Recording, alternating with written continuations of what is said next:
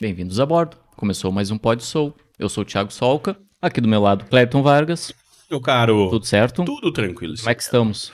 Muito bem, obrigado. Cansado. Ah, é cansado? Cansado. Semana foi cansativa, Cansativo, puxada. né? Eu no meu curso de socorrista eu tive que atualizar, daí fiquei meio cansado. Ah, tá certo, tá certo. Mas o, o importante é que, que tá tudo bem agora, né? Será? Acho que sim. A pessoa pode estar vendo daqui a duas semanas, pode ter muito melhor. Pois é, pode estar muito melhor. Tá certo. Ah, Que, assunto lamentável na abertura, mas tudo bem, tia. pode anunciar o nosso convidado? Claro, o cara que largou tudo na sua vida para se tornar o quê? Assador profissional, tia. Olha aí. O cara largou quem vivia lá profissionalmente tal para lidar com espetos. Eu acredito que uma das melhores profissões. Tem uma melhor. Tem? O degustador, né? Ah, boa. Eu acho que É o degustador da brincadeira é o melhor. né? Mas tudo bem, não é tão ruim assim, né? Grande Matheus Rosa ou Chama. Mateus. Tudo bem, meu caro? Seja bem-vindo. Tudo bem, pessoal? Que prazer estar aqui com vocês.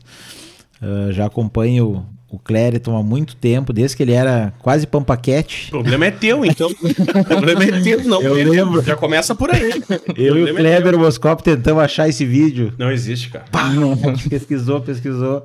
Mas enfim, Não existe, não desde existe. aquela época eu te acompanho. Hein? Evito Pampaquete. rastos. Evito. Mas é um prazer estar aqui com vocês, conversar um pouco, falar né, da, de como é minha vida, humanizar um pouco a empresa, né? O pessoal fala muito disso, né? Que é legal dar uma cara para saber quem tá por trás, não só postar alguma coisa ali, né? humanizar a marca, né? Então é um prazer estar divulgando aqui com vocês e tô muito feliz, viu? De formação, tu é um cara do direito. De direito, desde PA, Clérito, eu sempre quis fazer direito. Ah, já era de. PA. Já, de PA.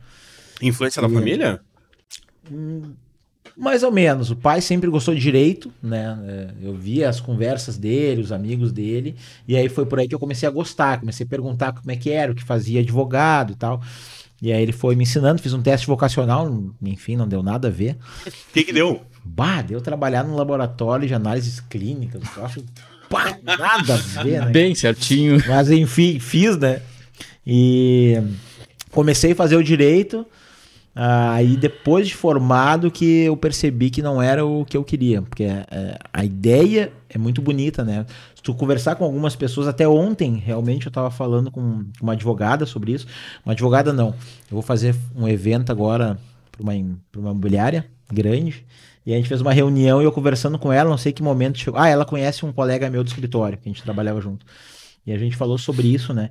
Que quando tu advogas, ah, tu percebe que na prática é bem longe do ideal, né? Do que tu tem quando tu é estagiário, quando tu entra na faculdade. O- tu tem um sonho, assim, de poder usar o direito a teu favor, de poder mudar o mundo, de...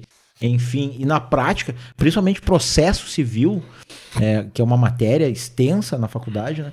Processo civil é uma coisa linda, assim, né? Tudo é perfeito, mas no dia a dia, quando tu vai lá pro cartório, no balcão do cartório pedir processo, não tem nada a ver. Sabe, tu pega o código, mas tá aqui que tem que ser assim, ah, pois é, mas não é. Não, mas aqui, não, mas não é. Não. Aí tu vê que assim, é uma coisa que tu estuda e uma coisa que tu faz na prática. Então, isso com o tempo e algumas decisões que eu fui vendo e conhecendo como funciona julgamento, o que deveria ser imparcial não é, né? Tende para um lado, tende para outro. Ah, eu acho que não tem como um ser humano ser imparcial totalmente. Eu acho que influencia, por exemplo, a- a- um, um juiz ele tem que ser imparcial, tá? Só que, na minha opinião, se tu pega um juiz, por exemplo, de classe alta, branco, né, que mora num bairro nobre, e tu pega um- uma criança negra, pobre, num bairro classe baixa. Aí os dois estudam, cada um ao seu lado, vai estudando, vai se formando, faculdade, faz concurso e passam. O que cada um passou na vida deles né, acaba que influencia, não tem como ser os dois imparcial, né? Porque principalmente o negro ali que passou problema, pre- preconceito, que não sei o quê, ele, ele, ele sofreu muito mais, então ele tem uma outra visão Sim. de mundo, né? Do que alguém que sempre teve tudo, que foi bom, que não passou por preconceito. Então acaba que um julgamento não tem como ser imparcial, só se fosse uma máquina, né? Que tu bota ali uma sentença, pum, sai. Não tem. Então acaba que muitas vezes tu vê sentença que tu não acredita, né? Que tu pensa, como assim? Né? Então, por isso que o princípio do, do advogado ele é, ele é, um, é, ele é, uma, é um atendimento de meio, não de fim. Ele não te promete um fim. O advogado nunca pode te prometer um fim, né? Ele te promete, ele é um intermediário, né? Sim. Então ele te promete fazer tudo o possível para que um juiz decida. E aí nessa decisão é que tu vê muita coisa. Então, isso foi me desgastando, né, me entristecendo. E aí eu sempre gostei de culinária, Clérigo. Gordinho, né? E aí sempre eu que era o cozinheiro da turma. Então, é, às vezes eles faziam alguma coisa, que negócio salsicha com macarrão, salsicha com miojo. Eu dizia, ah, isso é uma porcaria, né? Então eu vou cozinhar. Então sempre eu cozinhando, cozinhando, fui aprendendo, pegando receita nova. Vai Então... fazer um estrogonofe de salsicha. Olha aí. Muito mais chique. Muito Tchê, e aí minha vida de vereador pra gastronomia, e churrasco, eu sempre fui apaixonado. Aí fazendo um um churrasco em casa, até tô fazendo uma confraria, depois vocês vão ser convidados, é claro. Mas eu conversando num- numa dessas de- desses encontros com os confrades lá, a gente fazendo churrasco, eu falando, bah, eu vou assar para um amigo meu lá, 50 pessoas, todo mundo me chamava pra assar, né? E aí um deles falou, tia, por que, que tu não cobra, né? Porque tu faz pra 20, pra 30, pra 60 pessoas, por que tu não começa a cobrar? E aí surgiu a ideia. Quando é que foi essa virada de chave? Foi 2016, 2017. Até ali tu vivia do direito. É, até ali vivi do direito. E Era, eu, era civil, criminal, trabalhista? Que, que, que caminho tu procurou no direito? eu tendia para trabalhista Uhum. e civil, que foi o que eu tinha traba- feito mais, né? Mas no início, Clérito, o advogado, quando se forma, ele faz tudo, né? Sim. Ele quer trabalhar. Então, e normalmente o que aparece é consumidor, né? É um jequezinho, é uma coisinha de consumo que não dá muito dinheiro. Diz que a média são 10 anos para te começar a viver bem do direito tranquilo. Porque tu abre o escritório, bota uma plaquinha na porta e fica sentado esperando, né? E aí tu tá pagando aluguel, tá pagando luz, água, internet, e tá esperando chegar alguém. Daqui a pouco chega um cara, ah, eu comprei uma TV de 1.500 reais, eu prometo, tá, vai cobrar o quê da pessoa? A TV foi 1.500, tu vai cobrar 500 reais. Aí vai levar dois anos o processo, um ano e pouco, pra te ganhar 300, 400. Então leva muito tempo, né? Quem já tem uma família estruturada, que já tem um escritório, né? É outra vida, né? Mas quem segue do zero, assim, é bem difícil. Ou trabalha num escri- escritório para terceiros. É, isso, tá, também. Tem gente que segue esse rumo e fica, né, Clérito? Mas eu não, não era minha vida. Sim. Ah, me sentia muito.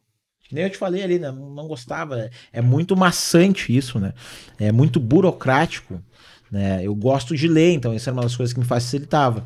Mas eh, tu chega às oito, sai às on, sai a meio-dia, almoça, volta às duas, sai às seis, todos os dias, todos, e a mesma coisa. Tu chega no escritório, é uma pilha de processo, tu- sabe? É, então é maçante. Nos eventos tu vai, tu conhece gente, tu, tu come junto, conhece amigos, tu, enfim, é fantástico. né? Sim. Quem não gosta de churrasco, né? E como é que foi a tua ligação com o churrasco na família? Era sempre um grande evento o churrasco na tua casa? É, meu pai tinha 11 irmãos e a minha mãe, oito irmãos. Não tinha TV naquela época Não também, tinha né? diversão, tinha, era, diversão era outra, né? O que seria diversão, cara? Não entendi. Não, diversão. O pessoal Tipo? precisava de divertir, brincar, correr pelado, né? À noite. Correr pelado à noite. Clérito, o pessoal fazia muita coisa, eu acho. Mas enfim. É, aí era. Tu imagina, aí eram 10 irmãos, 11 irmãos, aí cada um com um, dois filhos, já vai pra 24, já vai pra 30, já vai ter, aí vem os namorados, aí então sempre era muita gente. Eu sempre gostei dessa função de casa cheia, em que pese filho único, né? Sim. Ah, eu sempre gostei de casa cheia. Até hoje eu gosto. Bah, eu sou, acho que eu sou, eu sou louco, porque eu sou filho único que gosta da casa vazia, tia. Ah, é? Quanto menos pessoas no meu volta, melhor. tia. Não pode ser. Sério, cara? A família da minha namorada é muito grande. Reunião, assim, domingo, assim. 10, Aí tu 20. vai pra sala 30 ver TV. Nath, é, eu já tomo um ansiolítico, aprendi com o pato. Tomo um ansiolíticozinho de manhã já vai acalmar.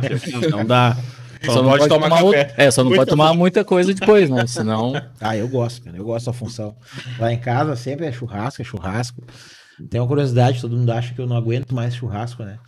Eu sou louco por churrasco. Sim. Eu saio de evento e, e faço churrasco em casa. De noite vou na churrascaria no mesmo dia. Essa semana eu fiz churrasco, eu comprei costela, tava em preço bom. Adoro costela.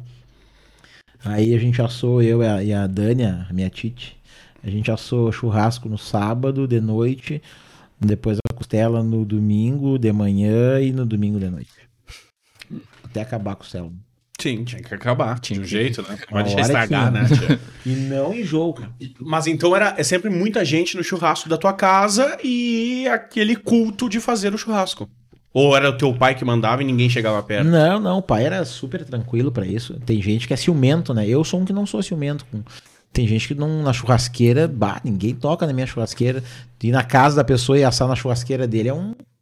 Né? Eu não tenho isso, cara. Acho uma bobagem isso aí, enfim. É, e aí o pai fazia o churrasco, e é que o churrasco é, nem é questão de comer, né? A questão é antes, é durante, né? Tu tomando alguma coisa, conversando, Sim. petiscando. Às vezes o pessoal nem tá ligado na carne, tá servindo um peito ali, um troço, sei lá, qualquer coisa. O pessoal tá comendo, é a função, né? De É. beber, de conversar, de É rir. a confraternização, né? É a, é o, E é a reunião eu- que conta. E é isso que eu gosto. E aí a ideia da empresa é proporcionar para quem contrata que, que não precise fazer isso, que só confraternize, né? Porque o churrasco é, é, é legal na hora ali, mas tu tem que pegar fila para ir no açougue, tem que pegar fila para ir no caixa para pagar, aí tem que fracionar a carne, tu tem que temperar a carne, depois tu tem que assar, depois então tem toda uma função, né? Então na empresa ali tu contrata, né? Tu tá, duro, tu tá, tu acorda meio-dia, vários clientes fizeram isso, chegavam junto comigo. Acordava meio-dia, tava eu lá com tudo pronto, o cara comia, e... então é prático, né? Então daí veio respondendo a tua pergunta, veio do meu pai fazer churrasco e eu gostar para confraternizar e criar a empresa para desonerar as pessoas dessa parte aí de comprar, de assar, de... E até que um dia tu resolveu te aventurar na churrasqueira. Não profissionalmente, mas teu primeiro churrasco, fez pro teu pai aquela presença, né? 13 Família. anos, Clérito. 13 anos. Tem a foto, até tem que postar essa foto aí. 13 anos foi o primeiro churrasco. Bah, achei o máximo aquilo, né, cara? Tem a foto eu lá na praia, bem faceiro, tem que postar aquilo. E a partir daí sempre. Aí eu era adolescente com os piá, que na nossa época. Tu tem é mais novo que eu, né, Clérito? Tu tá o quê? Com. 31. Tô com 38? Não, 31. 39. Tô com 38. É, então podia ser teu pai. Não, né? Só se tu é um cara muito precoce. É, se for o. Com 13 anos, assou o primeiro churrasco. Maravilha lá. Maravilha era Se pai for do o Zezé, né? O Zezé. Nosso Zezé é maravilha. E aí, cara, eu, eu, fazia. Eu reunia a piazada, era, naquela época não tinha celular, não tinha nada, né? Então a gente botava uma extensão na frente de casa com rádio e ficava ouvindo rádio, fita, né? Sim. Toca fita, Sério. Toca fita lá e ouvindo, e daqui a pouco pegava o que vê que tem que ter em casa, e aí um via com uma carne de panela, outro via com um pedaço de salsichão, outro. A gente fazia um fogo, juntava madeira na rua, bah, as coisas nada a ver, né? E fazia churrasco e comia, bah, aquilo. é- Tu imagina, os piá com 12, 13 anos, aquilo ali é super adulto, né? cara? Sim. Então a gente fez isso. Uma vez a gente fez churrasco, Cleto, 7 horas da manhã. A gente se juntou, ficou até as 4, 5 da manhã. Às 5 da manhã eu tive a ideia de cada um em casa e buscar alguma coisa. Teve um que veio com salsicha. Eu tenho uma implicância com salsicha. e aí eu falei, cara, o que que tu... O que nós vamos fazer com uma salsicha agora? tio? Eu pensei, cachorro eu quente até dei uma resposta pra ele, mas eu não vou falar aqui. Mas o pessoal vai entender. Enfiar no congelador. e guardar de volta, porque isso não vai servir. Enfiaram no congelador. E aí, cara, a gente, bah, aquilo era o máximo pra nós, aquilo era uma libertação, né, da, da infância, de, bah, nós somos mais crianças, a gente pode, é capaz de fazer um churrasco e, e assim foi, cara, desde piar a gente fazendo churrasco, então, minha vida foi, vou fazer uma tatuagem de churrasco, eu acho. Boa. Nós um costelão 12 horas nas costas É. inteiras que que a pessoa. Olha, aqui dá, hein? Essas paletas aqui dá um evento inteiro. Então, olha aí, ó. Um Dá os cortes do boi inteiro. É. Oi. Uma- E umas setas apontando. não. Maminha, picanha, vazilo, costela. Uma vacalha. Não é pra Aí tu foi pro direito e tal, fazia o assado pra turma, até que te indicaram assim, cobra. E aí, como é que foi isso pra ti? Porque fazer É, na, na turma, na graça ali com todo mundo é uma coisa. Agora, cobrar, tchê, cobrar pra algo que eu faço no amor. Cara, tu não vai acreditar. Isso aí até é legal para as pessoas conhecerem como é que começou tudo. Né? Muita gente me segue, é cliente, mas não sabe a história, né? Mas enfim. ah, quando. Aí eu comecei. Eu pra te falar a verdade, cara, eu não sei de onde é que saiu. Eu não me lembro de ter sentado e pensado no cardápio, e ter pensado ah, no cálculo de como cobrar. Eu não me lembro de nada disso, cara. Não sei. Sumiu. Parece que recebi pronto. né? Sim. Tipo, alienígenas do passado recebiam. Adoro assistir aquilo. E aí, ah, o primeiro evento que eu fiz, um casal virou até amigo meu, assim, eu- sempre final de ano eu faço uma festa da empresa, convido as pessoas que trabalham comigo e eu asso e sirvo todos eles, né? Que eu acho que é uma forma de, de agradecer, né? Que eles fazem durante o ano todo pra mim. Então eles não fazem nada, eu sirvo exatamente como eles fazem. Eu asso, corto, passo pra eles e tal. E Quando eu fui fazer que me chamaram, pá, foi o primeiro evento. Eu não falei que era, né? Eu já super profissional, né? Ah, oi, tudo bem? Tem empresa faz churrasco? Claro, com certeza. Ah, pois é, eu queria fazer um evento na Sojipa e tal. Eu, pá, Sojipa. Claro, com certeza. E assim eu comecei com a tábua que eu usava de churrasco lá em casa. Tábua grande, né? Eu até quero emoldurar isso aí, cara, porque é tão. né? É um- É que quem vive a história, Claro. isso é bonito, né? Os outros até bem nem é graça, mas quem vive sabe de onde vem. Então eu usei a faca de churrasco lá de casa que eu usava, né? Ah, eu não tinha uniforme, não tinha nada, então eu usava uma camisa preta, uma calça preta, usava os espetos meus, um de cada, né? Então é agora vendo a organização que é, pá, é muito legal isso. E aí eu fiz, mas eu não fiquei nervoso, sabe? Foi tão tranquilo, porque normalmente a gente fica nervoso, né, num- numa situação como essa, né, fazer uma coisa que tu faz todo dia, mas se tornar profissional, cliente, assim, essa coisa, né? E não foi, cara, fui, assei, o pessoal adorou, né? E aí, depois de, de alguns eventos, eu falei, pá, vocês foram meus primeiros clientes, né? E aí eu convido eles também, né? Por serem os primeiros clientes, sempre no final de ano, quando eu faço o evento, eu convido os dois, que é a Luana e o Edgar, que são pessoas fantásticas, e ficaram meus amigos, assim, né? Então eles me indicam, é, a gente se encontra. Agora a gente parou em função da pandemia, faz muito tempo que a gente não se vê. Mas agora eu vou retomar e, e quero continuar com esse carinho com eles, né? Porque foram os primeiros clientes. E tem uma cliente, cara, que até, tomara que ela ouça isso, que ela me segue, a Vivian Zacher. Ela deveria ser a primeira cliente, porque ela fechou comigo, né? E aí, um, acho que uma semana antes, por aí, uma semana, duas, ela cancelou o evento, não sei o que, que aconteceu. Ela falou, bah, não vou poder fazer, me, me explicou. Então, é, eu queria muito fazer um evento para ela, porque ela deveria ser a primeira cliente. Sim. Fica a dica. Que Vivian Zacher. E nunca fez depois. Nunca fiz. E ela me segue, às vezes ela curte. Uma hora eu vou chamar ela. Sim. Se ela, se ela estiver ouvindo agora, eu faço o evento de graça. Uhum. Inclusive as carnes de graça. É, que é o mais caro. É o que ultimamente É. tá. Aproveita.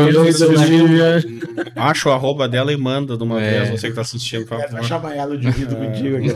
Vamos fazer um, vamos fazer no tesourinha. Vamos Eu fazer. levo uns amigos também. ele, ele não disse quanto, né? 500 Ele pessoas. não disse quanto. E o cálculo, agora uma pergunta. O cálculo que eu conhecia, eu sou do interior. Lá do interior é meio Bagual. bagual o negócio. Olho, né? Olho.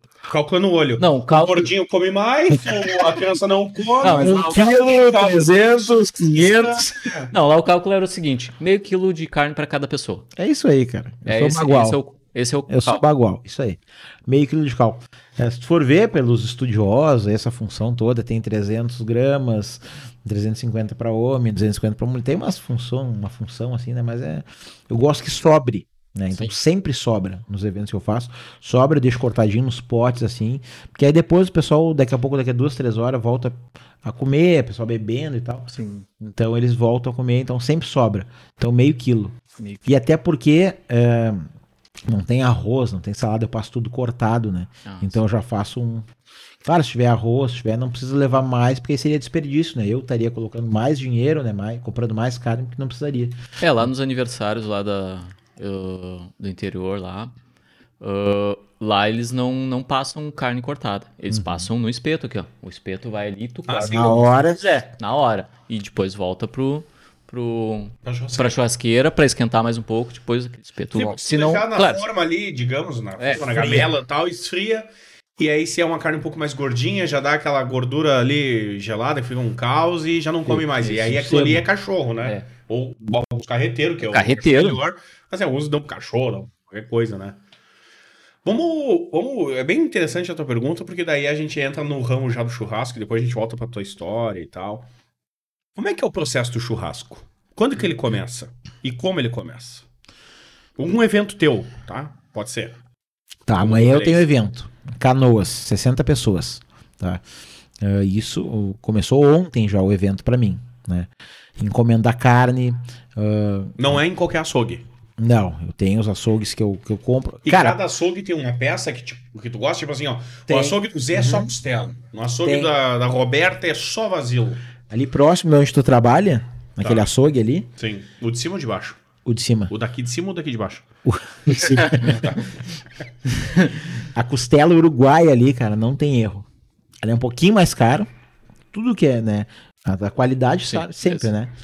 Então o boi uruguaio é uma outra qualidade. É, um, É a melhor enfim. carne do mundo, né? É. Brinca com a Argentina de vez em É. quando. Até eu, eu sou fã do Bassi. Não sei se conhece o Bassi, é um mestre dos churrasqueiros, até faleceu um tempo. Não. É, tem a filha dele agora que tá tocando o negócio dele, ele tem o Templo da Carne. Tu vai nos açougues, tem no Zafari, tem, o, tem a carne do Bassi e tal. Ele, ele estudou o gado, cara. Assim, desde o pasto, desde o terreno onde fica. Ele criou dois, três cortes novos que não existiam. Né? Ele, ele é um estudioso do churrasco, né? Então eu tenho alguns DVDs dele, sempre acompanhei ele. Então ele dizia, e o que é verdade, né? Que, por exemplo, ah, é mais plano, né, no Uruguai, Sim, né? Então, o gado cansa menos. exatamente, ele movimenta menos. Tem um documentário, fica a dica no Netflix, talvez tu já tenha visto, e eu esteja falando uma grande bobagem, que é tudo sobre o assado, todo ele assado, Sim, que é argentino. sim. Porque o, o- aí a gente vai abrir uma discussão legal. A carne é uruguaia, mas o assado é argentino. argentino. né? É. O, o evento assar uma Isso dá carne briga, é muito hein? argentino. Isso dá briga. O, o uruguaio carne.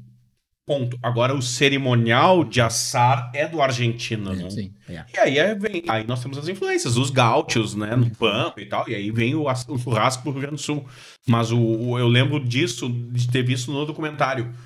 No Uruguai, como é mais planície, o gado cansa menos, menos fibra, carne mais macia. É, ele, ele, como qualquer pessoa, quanto mais movimento, né, mais músculo cria, né? Então enrijece, né? Então o gado confinado é um gado que não trabalha tanto, que não caminha tanto, que claro, a carne é mais macia. Então quando tem muita lomba, né, resumindo, o boi faz força. Fazendo força, enrijece a carne. Sim. Então, daí que vem essa história da carne uruguaia, né? Sim. tão boa e realmente tem fundamentos. O Bassi que ele fez um baile no estudo falando sobre isso. Claro, quem é da fronteira já sabe isso há muito tempo, né? Mas ele trouxe isso pra mídia, né? Sim. Uma coisa que poucas pessoas tinham acesso. Todo mundo sempre achou que churrasco tu espeta, põe no fogo e deu, né? Mas tem tantos processos É, até é um dos motivos que todo mundo diz assim, nossa, eu fui a Livramento, por exemplo, que é uma Uhum. cidade turística, por causa de Ribeira, ali, fechava, comi um churrasco num, num boteco qualquer de esquina e é maravilhoso. maravilhoso. Sim, porque a É porque a carne é boa, né? boa, é da- a região da campanha gaúcha e Uruguai tem essa carne diferente. Eu Tanto comi é só. que- Eu, quando fui pra Buenos Aires, eu, eu comi só um dia, acho que se eu não me engano, a carne de churrasco assado mesmo, Sim. costela lá. Que o corte da costela deles é diferente da nossa, né? É. É, é bem fininho. É o assim. tira, né? A Uma tira, né? É. Mas tem- car a carne É. deles é Ele também é. nesse documentário e certamente o Bass deve dizer nos DVDs nesse teu estudo é que o, o padrão de churrasco deles a carne é cortada com colher, né? Sim. Tem que cortar com uma colher. Bota a colher na carne e passa. Se ela cortar, ok. Se não cortar, animal E é uma ca- carne que tá errada nele. E é uma carne alta, tu viu? Alta, exato. Não é, não fica pensando que é uma carne baixinha, é uma carne alta. O cara com uma mão, né? Ele vai servindo com as colheres, né? Sim. Ele pega e não corta na hora, assim, pra ti. Cara, eu, eu- nesse documentário eu vi um negócio fantástico que é o saber é, o ponto da carne para o argentino, né? E, e na Argentina tem um outro um negócio legal. Vale assistir esse documentário porque é, o churrasco é muito mais feito por mulheres do que por Aham. homens na Argentina. E aí, mulher, como tá sempre muito atribulada na vida da mulher, né? Não, não para. Então ficava difícil dela ir lá, olhar, cortar, ver, né? Então era com a água, né?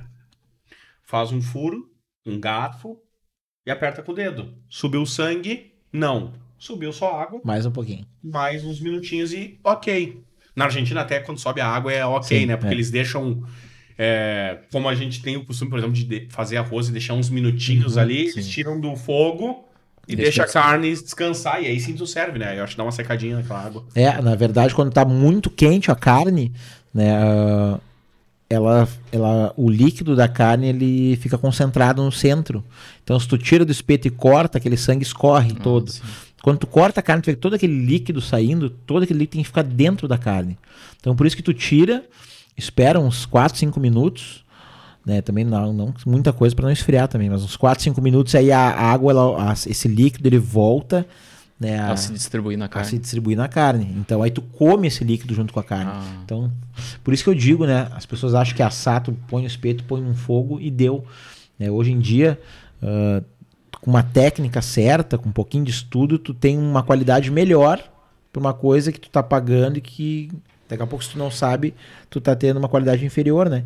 Então só o tempo assim de tu saber uh, o ponto certo, o, o braseiro certo, não, não botar logo que o carvão tá, tá escuro ainda, que tá saindo aquela fumaça, aquela fuligem. É, isso foi uma coisa que eu aprendi, tipo, eu comecei a fazer churrasco muito tarde, tipo, eu, eu ser o churrasqueiro assim, botar, botar no espeto, botar e cuidar, acho que depois dos 25. Pá. Hum, Tipo, antes eu só acompanhava, assim, tipo, acompanhava meus tios, hum, tipo, um- família, assim. Não Antes, te envolvia. É, mas uma coisa que eu aprendi com eles é nunca coloca carne enquanto o carvão tá acendendo. Claro. Porque contamina. É Aquela tóxico. massa branca é tóxica. É. Então, tipo, isso é uma coisa que eu já, já tinha aprendido. Então, e já vi gente pois é. fazer isso. Tipo, É, carvão ali, É bem comum de ver isso. tá subindo Sim. aquela fumaça branca. Recentemente nós tivemos um caso, acho que São Paulo ou Rio, de fazer um churrasco e as pessoas comeram e morreram logo Uhum. depois. E aí foram ver que era madeira velha Isso, e é. tinha verniz ou tinta. Era aquele E- tratamento de, de poste. É, e botaram a carne contaminou tinha, e... é, tinha produto químico. Ah. Então por O isso, pessoal né, tam- também tem que cuidar isso, né? Sim. tu, tu, tu, tu dando uma estudadinha um pouco ali, tu tira uma qualidade melhor, né, de um produto. Sim. Sim. Então tu tá pagando hoje em dia, cara, carne é uma coisa que não tá barata, né? Então, né, tu passando no ponto certo, tu sabendo espetar, umas coisinhas básicas, ele já melhora bastante a qualidade da carne que tu vai comer. Então vale a pena né, dar uma pesquisada. Mas aí voltando. Evento lá em Canoa, 60 pessoas e tal. Tu disse que começou ontem. Começa ontem, né? No, no encomendar carne, tu tem que ter um casamento com o teu açougueiro. A açougueiro ali, ah, se o Kleber corta isso, o Moscope lá, já é isso aí. Tem que ter um casamento. É. Não precisa, o Thiago faça. É. Mas o Kleber tá. tá- o Kleber- Mas ele assiste. Não, ele tá assistindo, ele já, deu, já mandou mensagem. Mas enfim, tu tem que ter uma amizade. Agora é, já foi. Azar. Então, assim, eu ligo pro cara, ele já sabe o tipo da carne que eu gosto, a camada de gordura, o corte. Então, assim, tu tem que ter um açougueiro de confiança, entendeu? Pra te, além de ter uma carne boa, é, pra mim adianta muito isso. Tipo, agora, se alguém me liga, tu fazer um churrasco hoje à noite, eu ligo pra ele e falo, cara, separa tanto de fazer. Ele já sabe como é o corte que eu quero. Sim. Então já começa por aí. Então começa ontem por quê? Porque eu já tenho que encomendar as carnes, tenho que ver os temperos que eu tenho, se são suficientes, tem que comprar mais ou não. Quando eu recebo as carnes, eu faço vinhadalho, tem um vinhadalho específico para suíno, específico para Tem o quê? o vinhadalho. Traduz. Vinhadalho. É um tempero, né? Deixar ele num tempero de um dia pro Ah, tá. outro. Imagino que vinhadalho Mari- de- Marinando pra de povão. vinho e alho, né? Imagino. É, povão. Eu sou povão. Então, agora me deixou mal aqui. né? Tá, mas é, é, ah, me achei agora. mas enfim, deixa marinando, né, de um dia pro outro. Cada, cada carne tem um tempero, né, específico, que pro meu paladar, né? Então eu faço tudo de acordo com o meu paladar. Então eu faço um para um frango, um para um suíno e tal. Depois eu tenho que revisar todo o material que eu vou levar, né? Porque eu levo tudo. Eu digo pra pessoa, não se preocupa com nada. Até se não tiver churrasqueira, como é o caso de amanhã, eu levo a churrasqueira. Então é, é- é comprar carne, temperar, fracionar e arrumar os utensílios, marcar, agendar com as pessoas que servem. Então o evento ele começa uns dois, três dias antes. Bah. E vai, né? Como é que é a questão de carne? Porque a gente tem, por exemplo, assim, na cultura que o churrasco gaúcho é de costela, mas todo mundo quer ir na churrascaria comer picanha e tal. O que, que é o churrasco tradicional que tu atende? Claro, Ele é composto de que forma? Cara, é impressionante. Tu vai agora, vocês vão. Tô vendo ali, tem o quê? 850 mil pessoas É. Pô, que legal. Então, ah, vocês vão, vão ficar impressionados. Mas assim, faz em média quatro anos que tem a empresa. Eu fiz um churrasco com costela. Em quatro anos. Pensa. E olha, eu faço evento, cara. Um churrasco com costela. Ninguém pede costela, cara. Porque ah, talvez a leitura seja de que tu tá pagando osso pra comer. Não sei, mas a, a pessoa que gosta não tá preocupado com isso, né? Porque, tipo, tu gosta de costela, tu vai lá e tu compra, né? Sim. Mesmo sabendo que tá pagando pelo osso. Eu não sei se é perfil de público, que não sei, mas enfim, eh, não pedem costela. Não pedem. Uma vez pediram. Pro meu, pra, pra mim é bom, né? Por quê? Porque, por exemplo, um churrasco para 60 pessoas. Eu tenho que ter uma churrasqueira grande e eu tenho que ter bastante espeto. Então, numa costela, por exemplo, num espeto, eu vou botar um pedaço de costela, digamos, de 2 quilos, mas eu vou aproveitar 1,5 kg. Sim. Já no vazio, aproveito todo ele de carne. Então, a costela me ocupa muito espaço e me dá menos carne. Então, no evento grande, que eu não tenho uma churrasqueira muito grande, por exemplo, eu não consigo entregar no tempo que eu prometo. Que em média, eu, eu levo uma hora para começar a servir. Então, é, me tira muito espaço a costela né, e me dá pouca carne. Então, para mim, nos eventos, é bom isso, né? Mas quando pedem, enfim, eu, eu orço. Mas, é, por incrível que pareça, uma vez pedem. Viviane Cantini que tu falou? Não vou repetir agora, porque Não. ele tá dele mexendo no celular ali, ó. Era Fabiola. Não. Por favor, ô, produção, recupera o nome pra nós aí, produção. Por favor. Fazer uma chamadinha aí no meio do programa, né? Vou botar no GC aqui, ó. Você, fulano de tal, chamaram. Ligue para esse. É.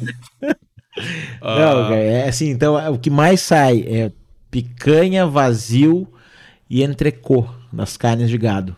Coração sempre tem. O pessoal adora o coração no tempero que eu faço. E no ponto, né? O coração ele tem que estar no ponto também. Ele passa um pouco, ele fica borrachudo, né? Claro que às vezes num evento muito grande assim, vai ficando ali, vai, né? Vai passando um pouco, né?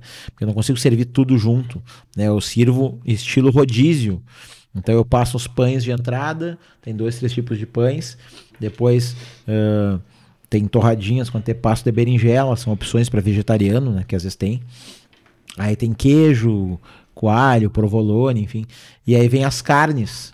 E aí eu passo um coração, aí o pessoal serve, circula lá na festa, coração, volta até a churrasqueira.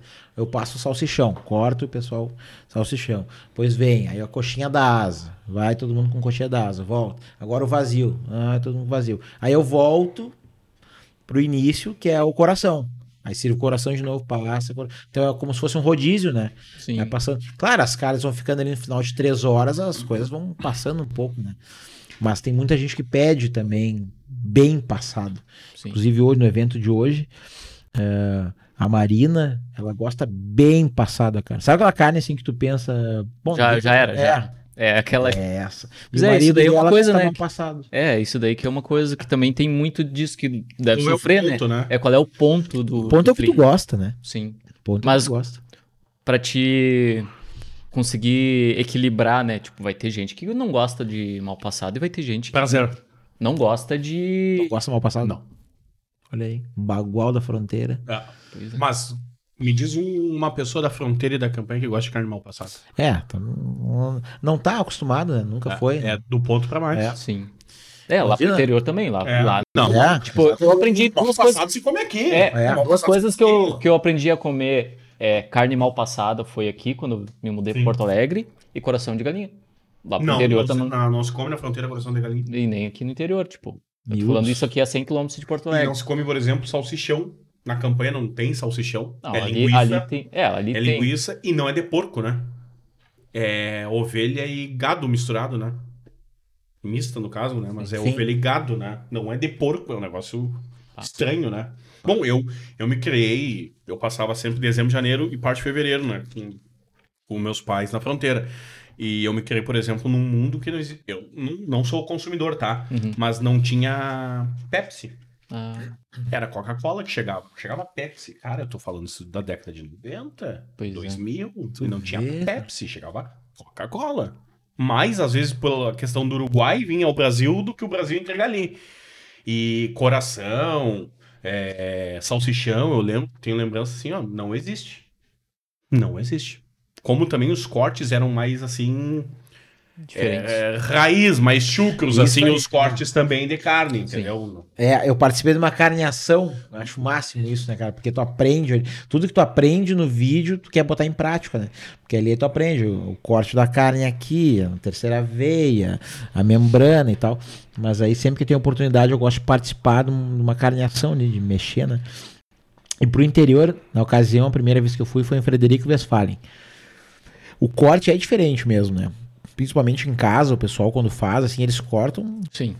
né? Um meio aqui, ali, Sim. pega um pedaço do filé mignon pra lá. Não existe terceira veia, não, Não. existe. Segue aqui essa, esse músculo, né? E aí eu fiquei olhando, e aí, na ocasião, uma senhora falou: Ah, ele é um churrasqueiro profissional. Ah, pra quê, né? Todo mundo assim, nem vou carnear mais. Eu, não, faz, eu não sei nada. Eu vim aprender aqui com vocês. Não, não, toma a faca, vai, faz, faz. Eu, bah. Aí E ficou agora? aquela pressão, não é, ele é churrasqueiro. E eu, bah, não, cara, eu vim aprender com vocês.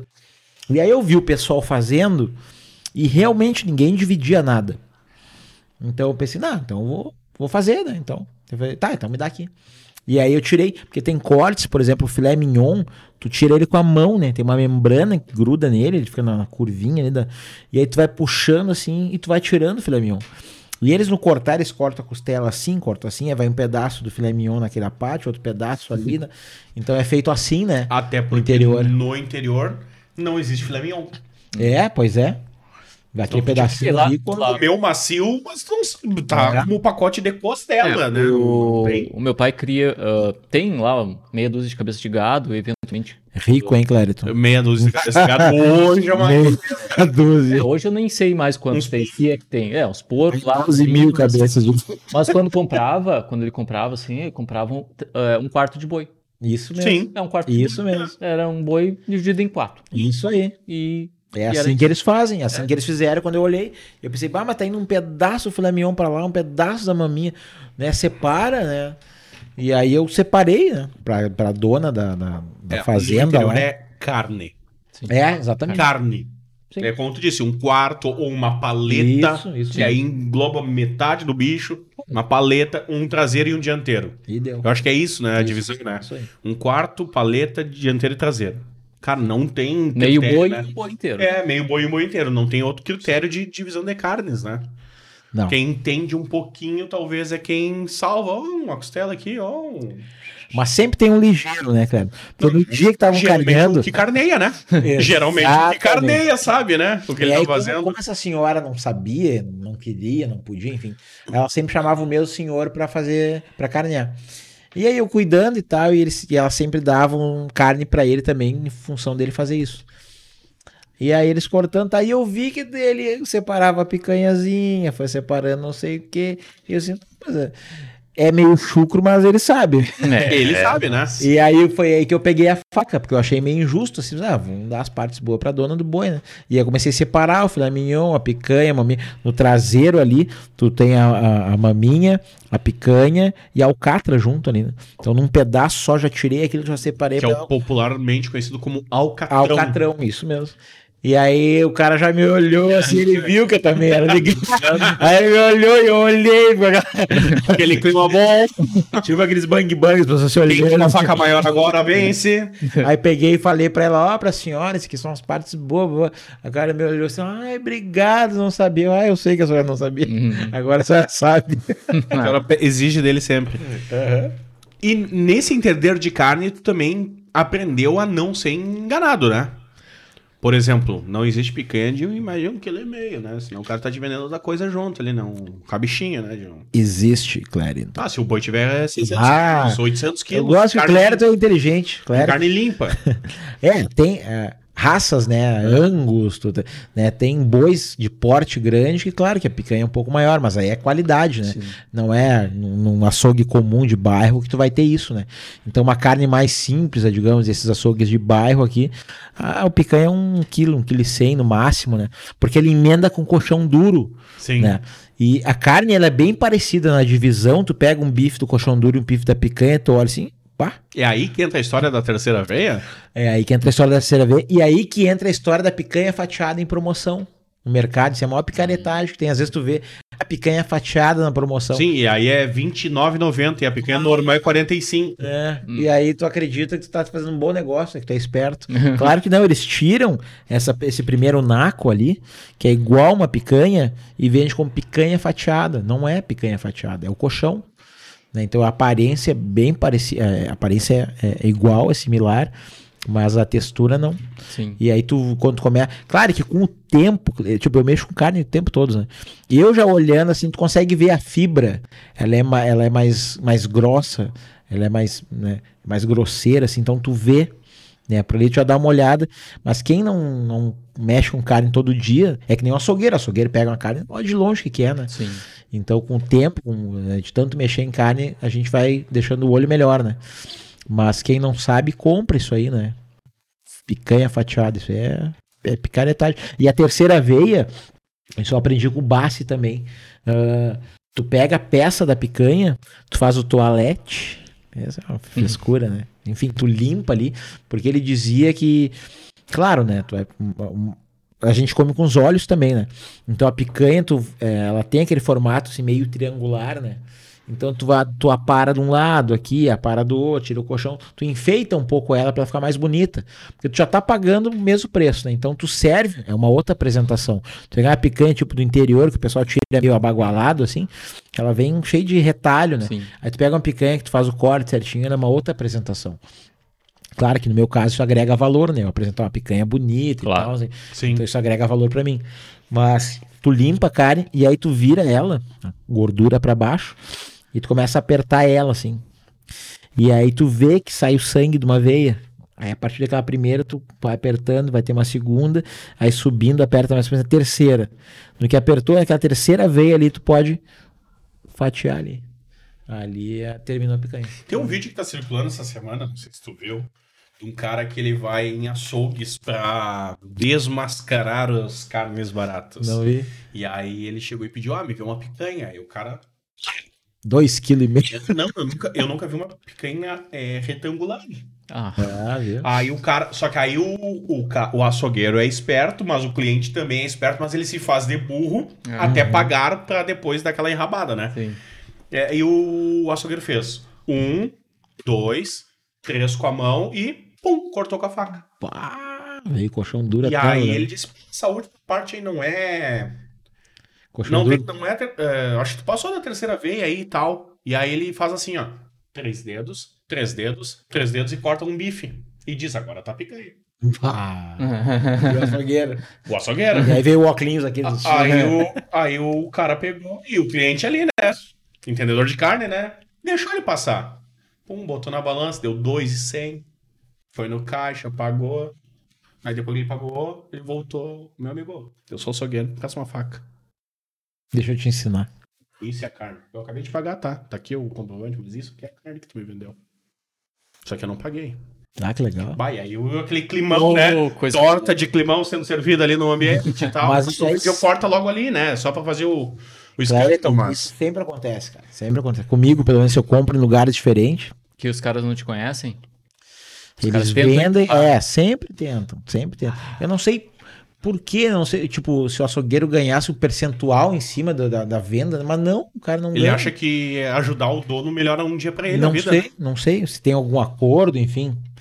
Avisa aí quem é açougueiro que tá nos ouvindo. Sabe que é, eu tenho uma ligação indireta com carne, né? Já contei pro Thiago.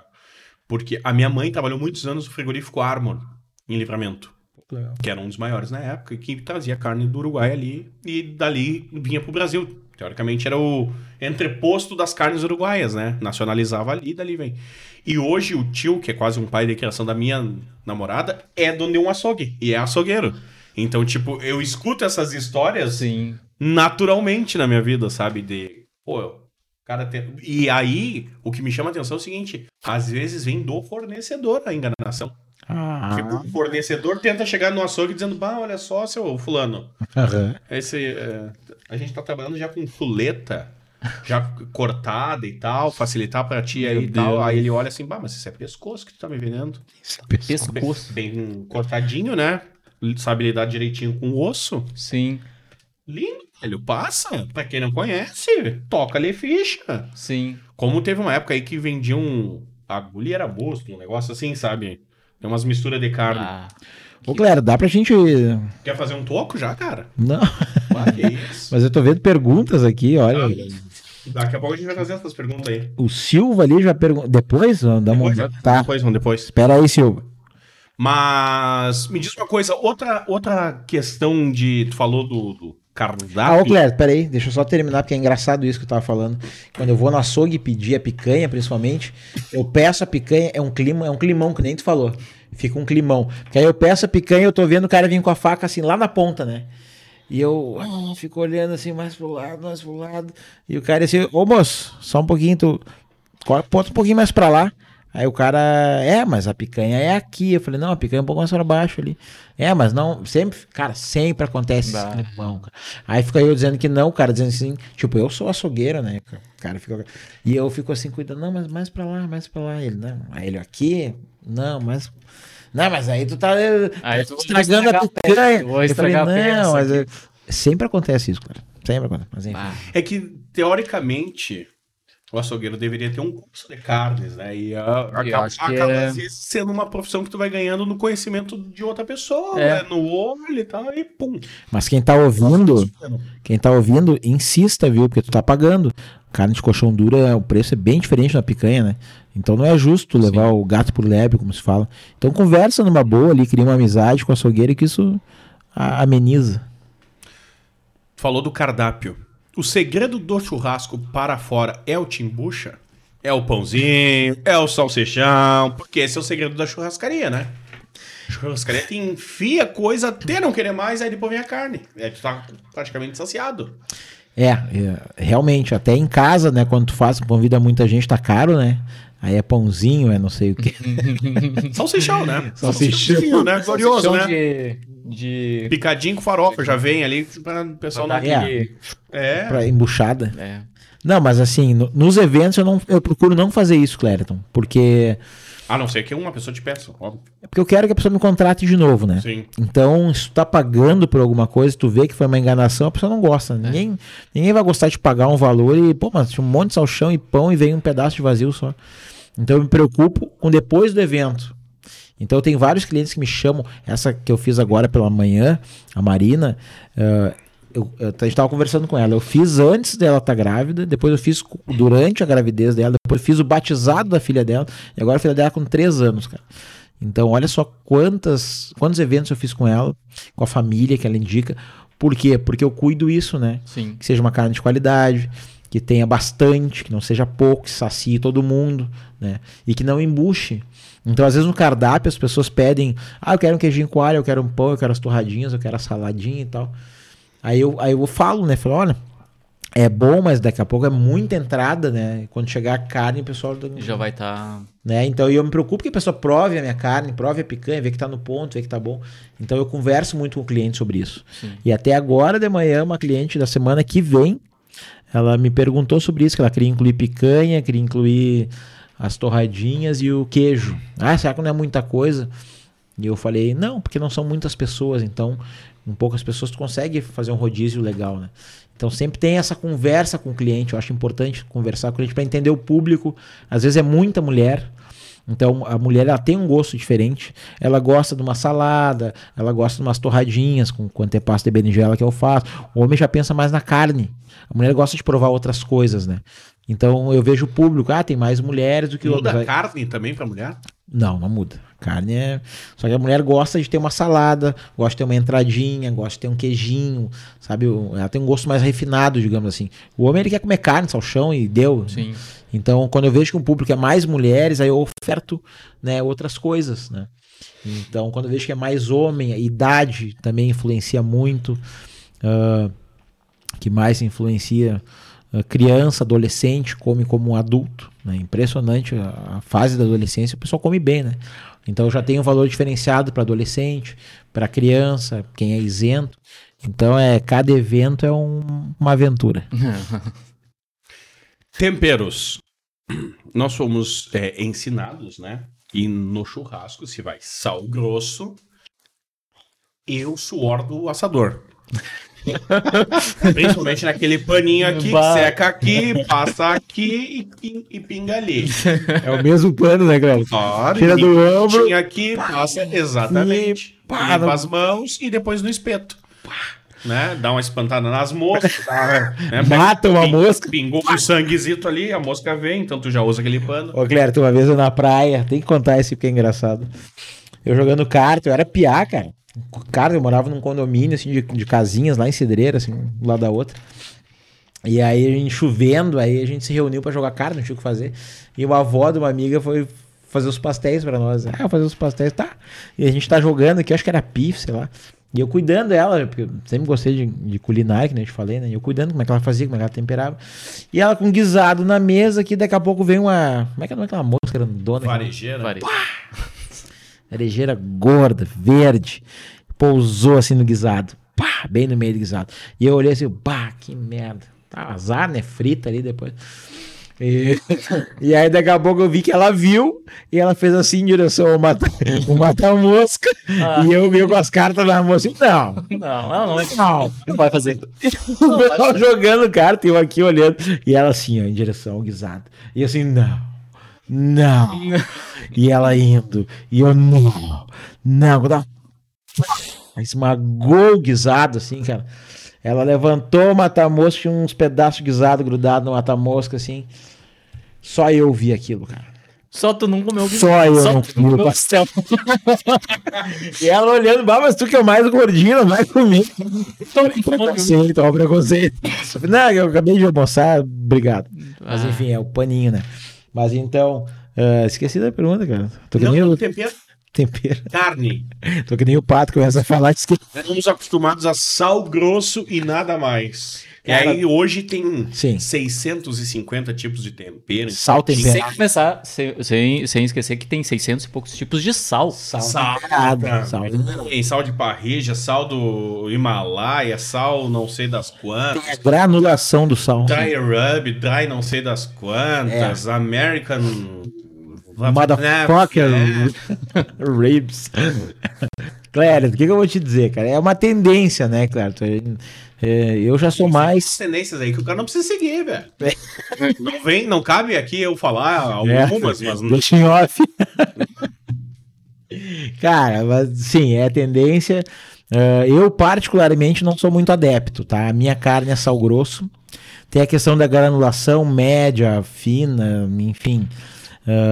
Tem quem assa, uruguaios. ah, tem gente que diz que salga antes, tem gente que salga depois, tem gente que diz que salgar muito tempo antes, ela perde.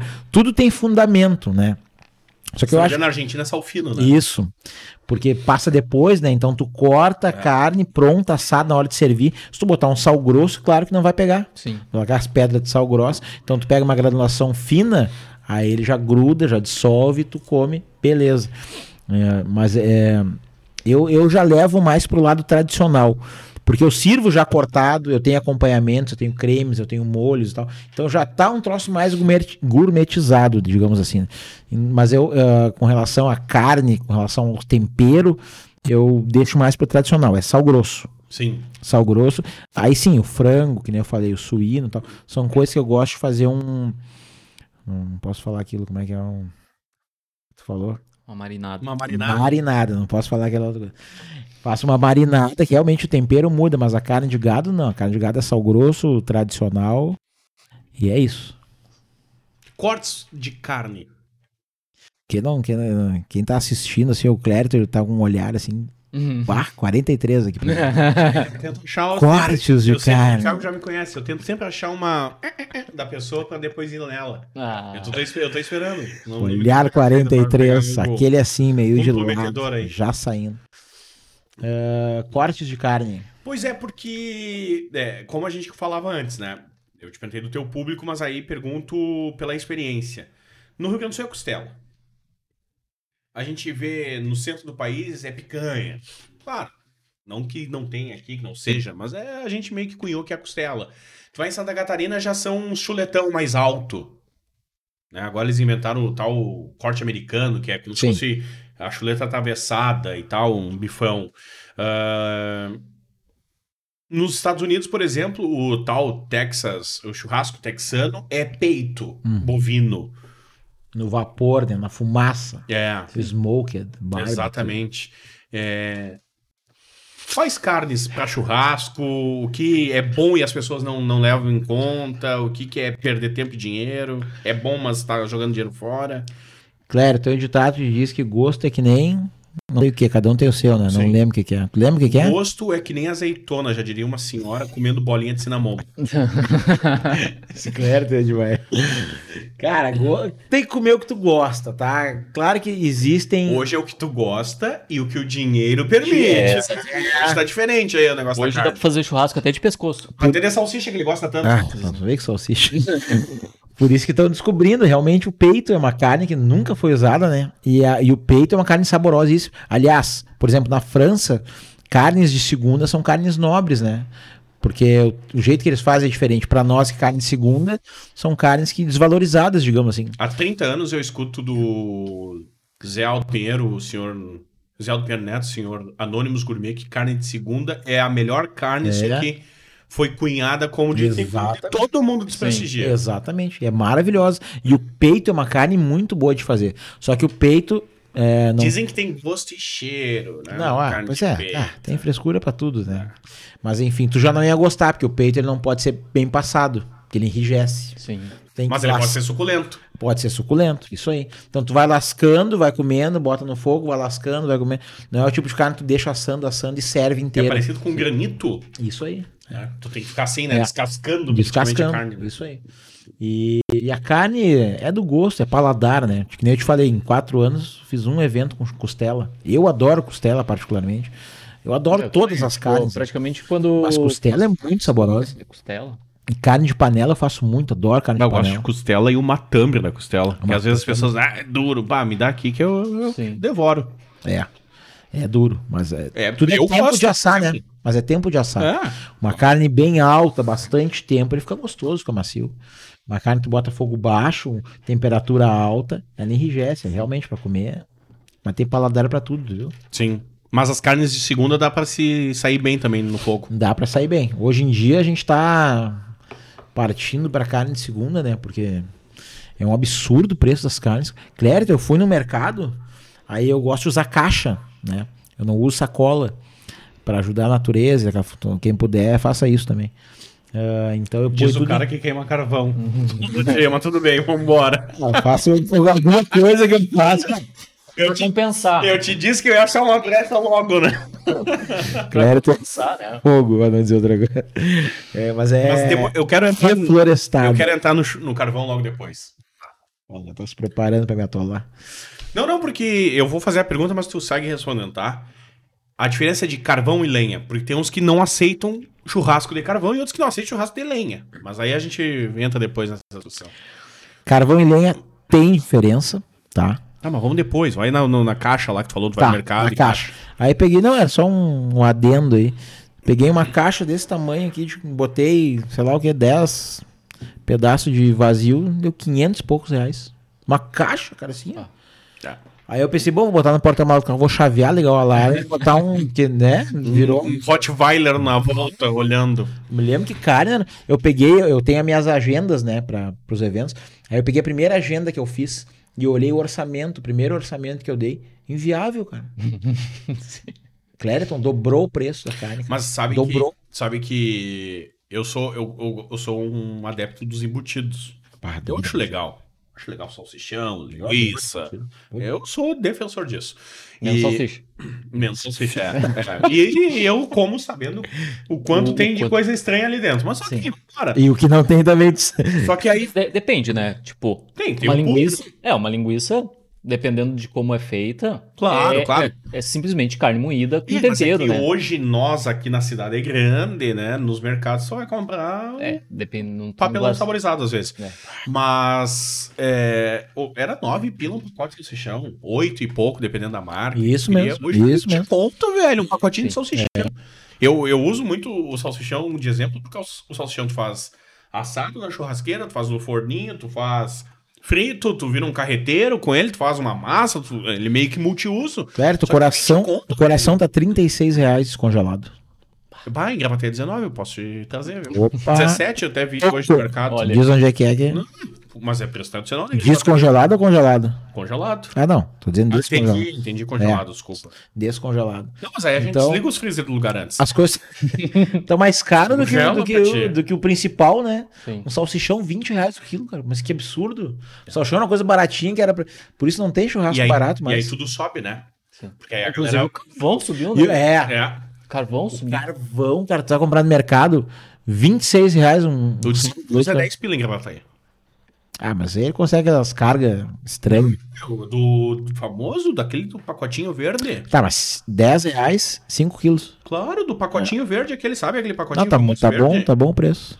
Aqui, ó, vou te mostrar, não, não pega na live aqui, né? Ó, 10,99. viu? Do famoso, olha, ó. 5 quilos. É, mas aí vai dar no mesmo, porque aí 10 quilos vai dar 20. Eu compro direto, né? Sim, do, Do- fornecedor. Mas se tu comprar no mercado, no supermercado, Ah, não, vai... é caríssimo. Pois é, 26. É caríssimo. Que isso, cara? Mais caro que a carne. Imagina. É, tu pega a carne segunda e é 20 pila, né? Já linkando com. Carvão e ilha aí. Carvão, tá, duas coisas. Carvão é mais rápido, né? Porque pega fogo, en- encandece ele muito mais rápido. E lenha demora muito mais, porque tem que queimar, depois tem que bater pra cair. Da lenha, né? Depende da lenha. Ah, eu uso um pouco de lenha, tá? No, no meio do carvão. fogo. Não. Pra. Juntar o fogo. É. E pra dar o sabor. Eu uso lenha de laranjeira. Fumar. É. Cara, lenha de laranjeira. Ou quem não tem uns laranjeira e tem um pé de laranjeira, pode ser os galhos com Claro. fones também, né? Tem de macieira, tem de, enfim, aí vai longe isso aí nessa Sim. história aí. Mas enfim, a, a lenha eu acho mais gostoso, só que assim, pra eventos que eu fico três horas, eu acho em uma hora, não dá. Aí volta um parêntese rápido. Quando nós falávamos de, de fronteira e tal, Lenha? é lenha, não existe carvão. Não, é lenha. Chega assim no mercado, não vê um Não, carvão. Não. É, É Tipo, lenha. lá, lá pro interior lá é lenha. Tipo, Bom, e outra lá. espeto. É a caça direto. Isso. Sim. É, o, é a lenha, é a lenha. É o carvão antes. anterior. É, muitas vezes o espeto é de madeira também, né? Sim. Agora não tanto. Não tanto. Hugo. Ultimamente lá tem. tem Chegou o alumínio. chegou o alumínio lá, mas, mas antigamente eu lembro de eu ir pro, pro mato pegar madeirinha pra fazer espeto. É. Tem- e agora eu não lembro mais o nome da Ah, madeira, mas mas que tem uma idade madeira tu tá, específica. pelo amor de Deus. Hum? Que idade que tu tá? Parece com Eu era do 78 anos. Não, era do interior. Eu vim pra cá há 16 anos atrás. Então, eu saí de lá com 22. Tá com botox nessa cara de novinho aí. Tá enganando aí. Não sei. Não sei. Mas é, eu, eu lembro de, de ir pro mato pegar, É, mas é. é. cortar, cortar. Eu não lembro agora o nome da madeira, mas é que tinha, um- tinha uma, uma madeira que eles usavam lá que era específica pra fazer.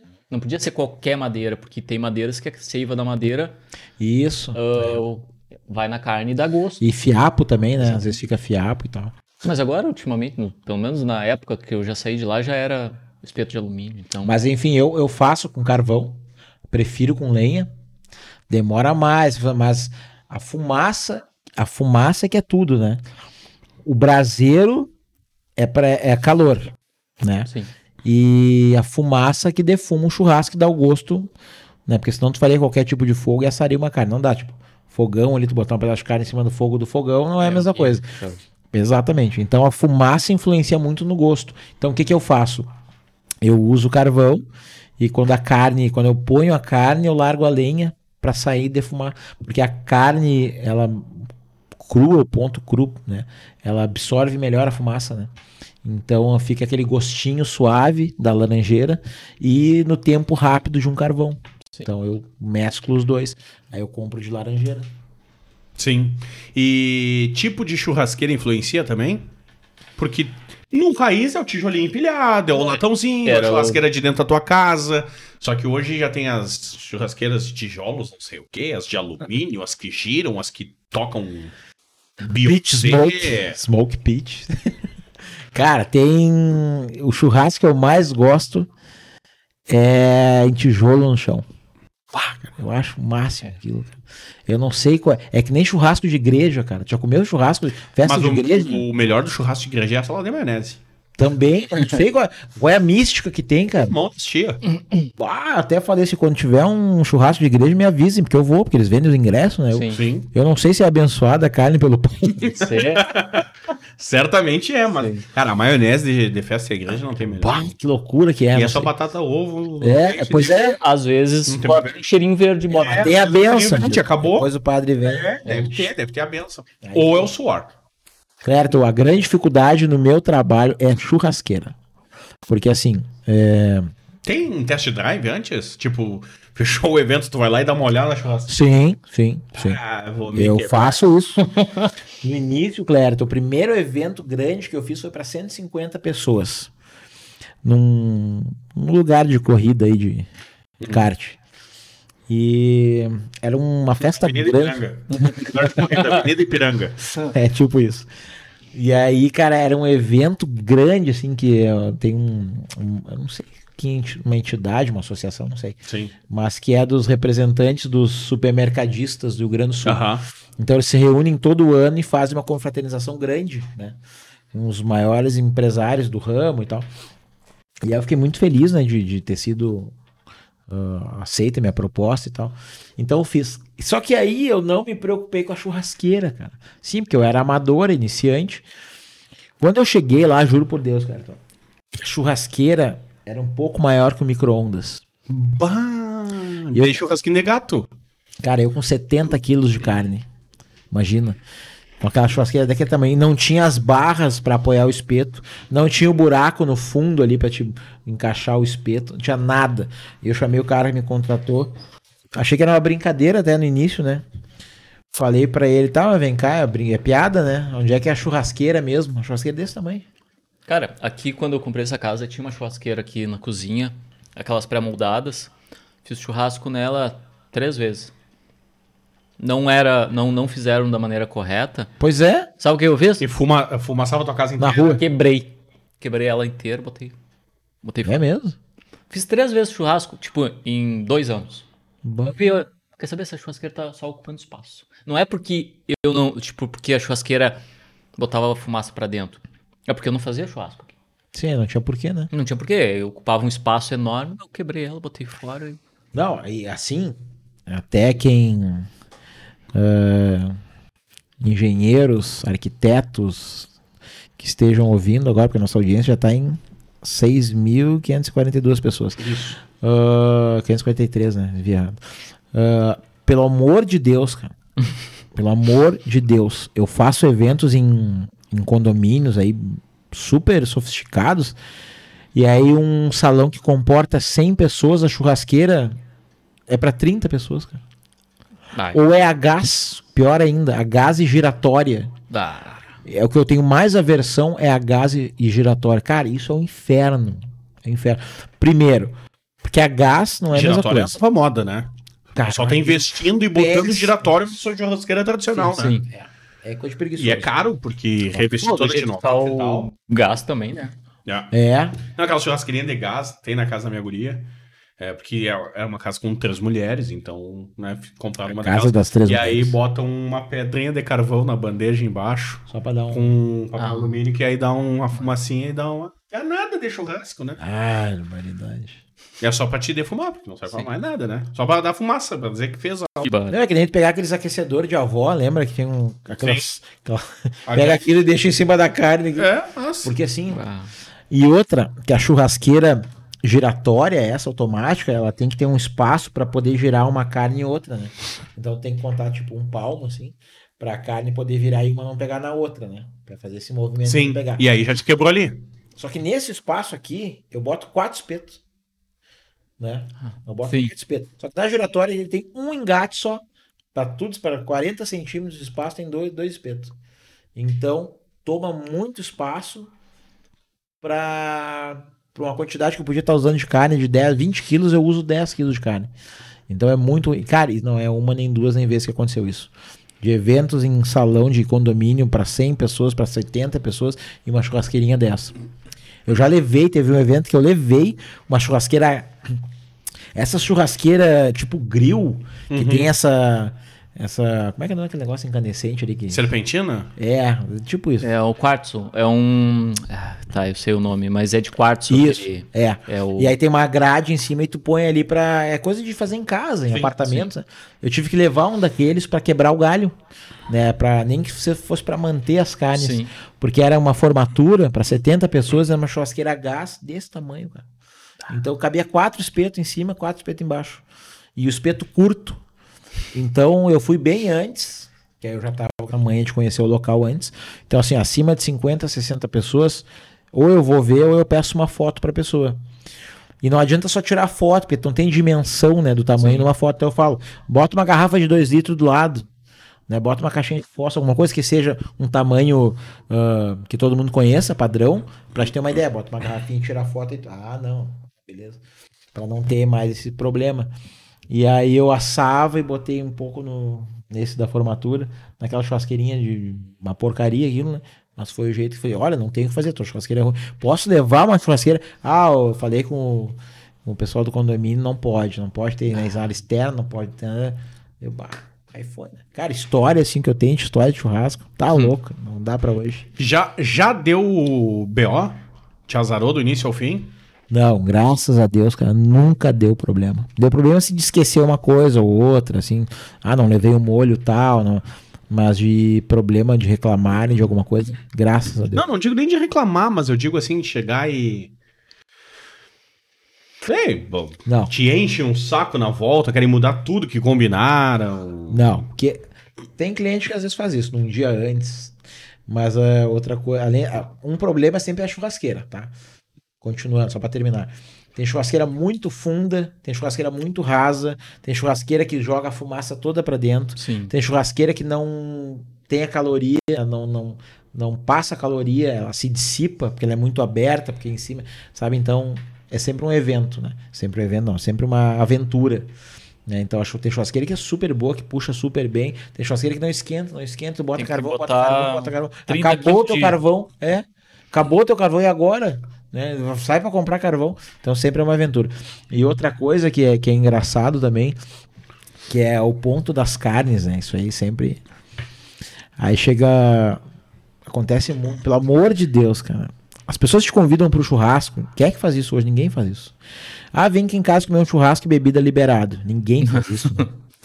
Mas enfim, as pessoas me contratam pro aniversário e convidam as pessoas. Venham pro meu churrasco, churrasco e bebida de graça, espumante, tudo de graça. A pessoa não vai no horário. Diz, "Ó, a gente vai servir meio-dia. E eu cuido muito horário, porque o, o evento dura em média 3 horas. Então, se tu quer servir meio-dia, eu chego às 11. 11 horas eu na porta da tua casa descarregando as coisas. Meio-dia eu tô começando a servir.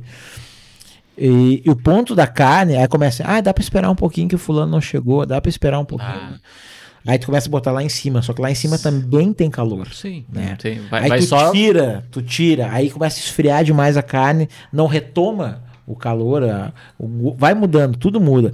Então eu que fico preocupado, uma carne boa já começa. Eu posso botar, ah, fa- falta o sobrinho, o sobrinho.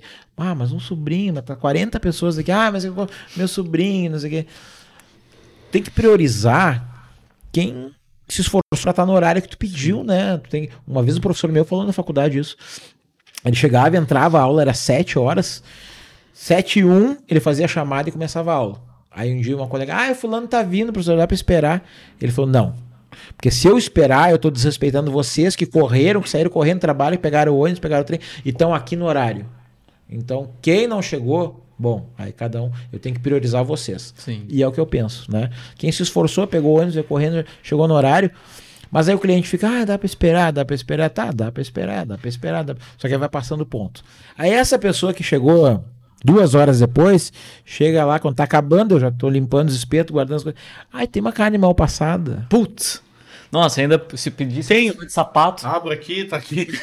Come aí. Clérito, assim, ó, eu, eu sou meio grosso, né, cara? Então, assim, eu nem falo, eu nem falo. Aí eu viro pro lado, assim, quem me conhece, trabalha comigo, sabe que não dá, essas coisas não dá comigo, cara. Eu, eu acho uma falta de respeito, cara, com a pessoa. Com... Aí eu olho assim. Aí eu já dei, eu já tenho uma resposta legal, que não é muito grosseira, que eu falo: olha, às sete horas, quando era o o horário de servir, tinha. Acho que fica mais ou menos, né? Sim. É meio grossinho, mas já é um grossinho mais suave. Sim. Sim. Polido. Porque as pessoas chegam duas horas com atraso, duas horas de atraso. Ah, tem uma mal passada. Não tem mágica, né, cara? Não tem mágica. Então, assim, no começo tu consegue ter carnes mal passadas, vai passando um pouquinho, no final, três, quatro horas depois, né? Eu tô indo embora, então. Se for um evento que nem eu fiz, vieram os cariocas pra cá mês passado, fazer uma despedida de solteiro, alguma coisa assim. Aqui alugaram uma casa e me contrataram.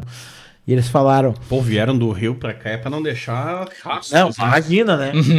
Nossa, Pra fazer um despencar despedida, uma região na alugaram uma pandemia. casa, um casarão gigante. E me contrataram. Eu falo assim, bah, mas só A única, res- a única combinado que tinha no contrato era fazer a- o assado, servir as coisas e não levar celular, né? Devia ter uma. que- sem fotos. Sem fotos, por favor. Ronaldinho, sem fotos. E aí eles falaram assim, bah, gaúcho, a gente come, a gente fica cinco horas comendo. Porque é uma coisa que é engraçado que eu, que eu faço muito para pessoas de fora que vêm, querem conhecer o churrasco e tal. Ah, no sul a gente tem esse costume de sentar, comer, comer e engordou. Em outros lugares para fora aqui da- do nosso país mesmo, ah, as pessoas comem, caminham, conversam, se, pegam o prato de novo, se servem de novo, comem, saem. Daqui uma hora pega o prato de novo, vai no buffet, serve de novo. Sabe? Eu fiz um. Sim, churrascaria, dizem, eu não conheço, tá? Dizem que churrascaria no Rio, o almoço começa às Sim. 10 meia, 11, mas o serviço do almoço termina às 6 da tarde. Exa- exatamente. 7. Por causa disso, de tu ficar sentado lá, é, um, é, é o teu dia de lazer. Sim. Tipo, Isso aí. ah, deu vontade às 3 e meia de novo de comer uma saladinha, 3 e meia de comer uma saladinha. Tive o prazer de conhecer a Porcão. Melhor churrascaria que existia no. Que é a famosa pelo porco, né? É. Que David Brasil, o gago mais famoso do Brasil, Ga- ga- era porteiro É mesmo. era porteiro lá, daí começou a fazer os seus contatos na Porcão, conhecer ali, né, as pessoas, e aí se tornou o grande David Brasil dos famosos. Tem aquela história também que o, e tal. o Renato Gaúcho, que era dono, né? Teve um. Tem várias lendas. lenda, né? É. Mas enfim, cada lugar que eu viajo fora do Rio Grande do Porcão é Sul, 24 horas, não é? eu não sei. Não sei também, mas dizem Até que fechou. no meio da madrugada. Não é assim, mais porcão. É? Ah, esse pessoal do Rio me falou, inclusive que parece que quem comprou são gaúchos. É numa Ah, rede aí de. possível. É. Eles que me falaram, deram o nome, mas eu me esqueci agora. Era, era famosa tu ia, tipo, 5 da manhã, tinha, né? Pô, no dia que eu jantei lá, tava o Tony Ramos numa outra mesa, assim. Pra te ver o que que E é. olhou pra ti e disse, essa é de qualidade. Era muito, era gente famosa, era a melhor churrascaria. É. Não sei se ainda é, mas enfim, era Isso, é- isso é mega conhecida. Esse né? crime no Rio Grande do Sul não tinha, né? Não sei se segue ainda ali na, na Avenida Praia de Belas, aquele restaurante famoso, mas não tem um lugar assim que fique 24. tarde, noite, que tenha um lugar pra te comer carne assada, cara. Pois é. É. Aí, ó. Se, pa- se parar pra Uma pensar ideia. mesmo, Porto Alegre não é uma cidade de 24 horas. né? Não. Porto Alegre dorme. Porto Alegre dorme. Tipo, diferente do Rio, de São Sim, Paulo, sim, que é uma mas metrópole, não né? temos nada para fa- é, fazer com que tu fique 24 horas, né? É, eu não sei Precisa, cidade né? que tenha muitos eventos, É, que não uma sei se- adaptação, não- né? Te- teve um mercado, acho que, a- que abriu, ou que ab- ainda abre, não sei se era um... Tinha um nacional. É um nacional, né? Sim, no shopping. 24 horas. Mas se carne ainda- eu comprei lá de madrugada. Fechou. Pois é. Eu ia lá comprar carne. Então, se tu Tinha uma precisa- escola que era 24 horas ali no Lindóia. Do, do, do Acho que hoje de a única acesso. Ó, o coisa- Carlos aqui, ó. Resistência é o nome que a gente tá procurando na churrasqueira. Ah, Resistência. Obrigado, Carlos. O... Acho que hoje a única coisa, um negócio que fica aberto 24 horas é farmácia. Academia. Que é a nova Ah, tem- agora. Academia 24 horas. Então, pra galera, por exemplo, Tem, se plantão, duas da manhã, vai pra lá, faz academia e vai embora. É muito sim. querer. Mas comer em Porto Alegre, comer comida. X tu vai gritar, óbvio. É. Ah, não, Cachorro. isso é Mas coisa, né? coisa, eu lembrava da- do Garcias, eu não sei se tá ainda. Era até tarde. O Alfredo, Sim, na esquina. na esquina da Cristóvão com o Ramiro. É, mas churrasco era na Garcias, né? É. Não e tinha ali outro. na, na frente do Capitólio, mas não era churrasco, era um risotão, um carreteiro com feijão. Ali tem que era 24 horas, assim, rapidamente em memória, mas churrasco. É, mas que nem tu falou, né? A gente não tem mesmo. ah, a gente não tem o hábito, né? Aqui nem eventos pra isso, né? Se tivesse outra atividade de cliente, né? Pra Sim. todo dia ter, mas a gente paga hora extra, né? Em função do horário. É caro demais tudo, né? Imagina. E a insegurança, né? E a insegurança. Então não, não vale a pena tu vender dois vazios numa noite, né? Pra pagar só de funcionário é. quanto, né? Ainda no- nas carnes, quem foi o sem tipo que diz que tulipa é frango? Que tu paga por dois ossos e uma metadezinha de carne, pele tostada na volta e cobra 20 conto o quilo. 20 e. E é um, um fetiche, é um negócio assim que as 24. pessoas, Ai, que prazer, vou comer tulipa. Negócio. 24 quilos na tulipa. Eu sirvo coxinha da asa. Primeiro, porque é mais prático. Porque por ter dois ossos ali, tu tem que ficar com duas mãos ali naquela função de limpar dois ossos. A, a- a coxinha da asa, tu pega um guardanapo, que a gente passa um guardanapo, pega o guardanapo, pega a coxinha no ossinho, come toda a carne. Então é prático, né? Já a tulipinha tem que ficar naquela função. É, porque tu não viu os chuckel, né? Que bota a tulipa assim na boca. só sai os ossinhos, né? Isso é o chucrismo, né? Mas aí é. Aí é do chucrismo. Aquele que vai mastigando tudo. É, vai com o osso tudo também. É. Esses dias pediram tulipa, lá no Velopark. O cara que faz, todo ano faz evento comigo. O Felipe, grande cara. Tu já assou carne pra nego velho? Que é mais fechado no, no campo do churrasco? Cara, eu assei pra um... Tipo, o teu tipo de churrasco no 20 de setembro é um negócio que gera uma briga, né? Ah, não, é. é. Cara, teve uma história do, de um médico que ele. Bah, um senhor já, um 60 e poucos anos. E ele tinha. Ele era professor também numa faculdade grande nossa aqui. E aí ele quis fazer uma confraternização para os alunos, né? E aí ele falou, bah, cara, mas é que eu sou apaixonado por fazer churrasco e. Bah, eu sou tarado por fazer churrasco, tua carne é boa, é de qualidade, qual é a tua carne? Mal uma pressão. Sabe quando tu tá tranquilo, mas quando alguém fica, te, sabe, te deixa instável? Porque a gente é assim, o ser humano, né? Sim. Tu pode fazer todo dia a mesma coisa. Se alguém começa, Clério, tu não tem certeza que tu vai fazer, tu tá preparado pra fazer, tu tá preparado pra falar na rádio amanhã, tem certeza, mas tu tá estranho. A pessoa já começa, ai, não sei, será que eu tô. E o cara, esse, realmente, aí a mulher dele no outro dia me ligou, ai, quais são as caras que o fulano tá preocupado, porque, ai, porque ele é churrasqueiro, porque não sei o quê, porque não sei o quê. E eu, pá, mas que loucura. E o cara realmente era. Aí eu cheguei na casa do cara, a casa do cara era o meu sonho de consumo.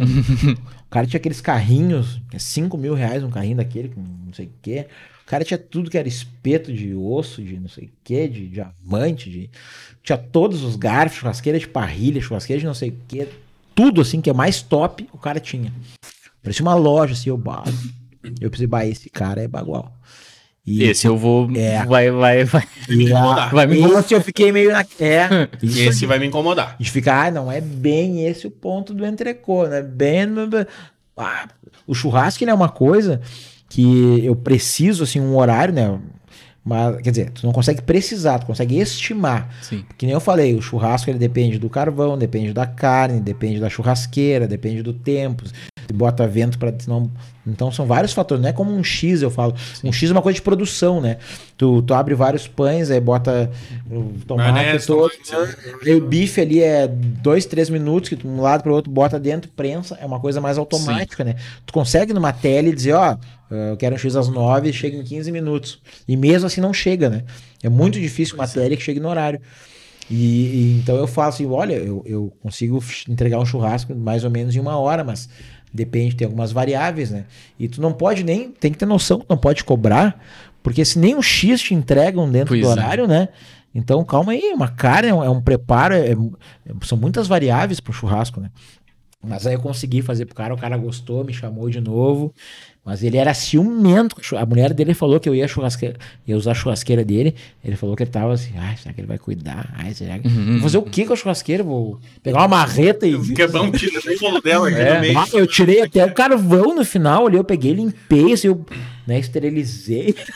Agora tu falando do vento, tipo, é, muda o tempo do, de assar o churrasco no verão e no inverno? Não, não muda, Não muda. não muda. Muda pra mim ali na frente da churrasqueira. Que, Derrete ou não, né?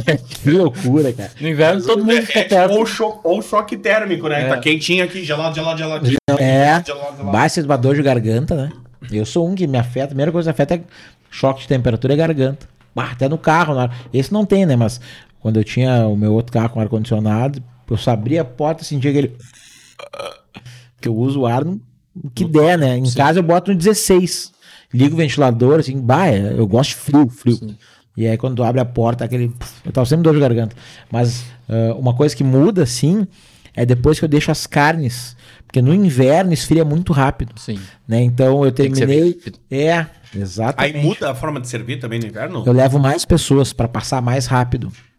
Ah, eu achei que cortava menos a carne. Não, eu sim, também, né? Eu não encho tanto. Né? Eu, eu vejo mais ou menos a quantidade de pessoas e boto um pedaço. No calor eu posso botar um pouco a mais, a pessoa volta a circular até acabar, né?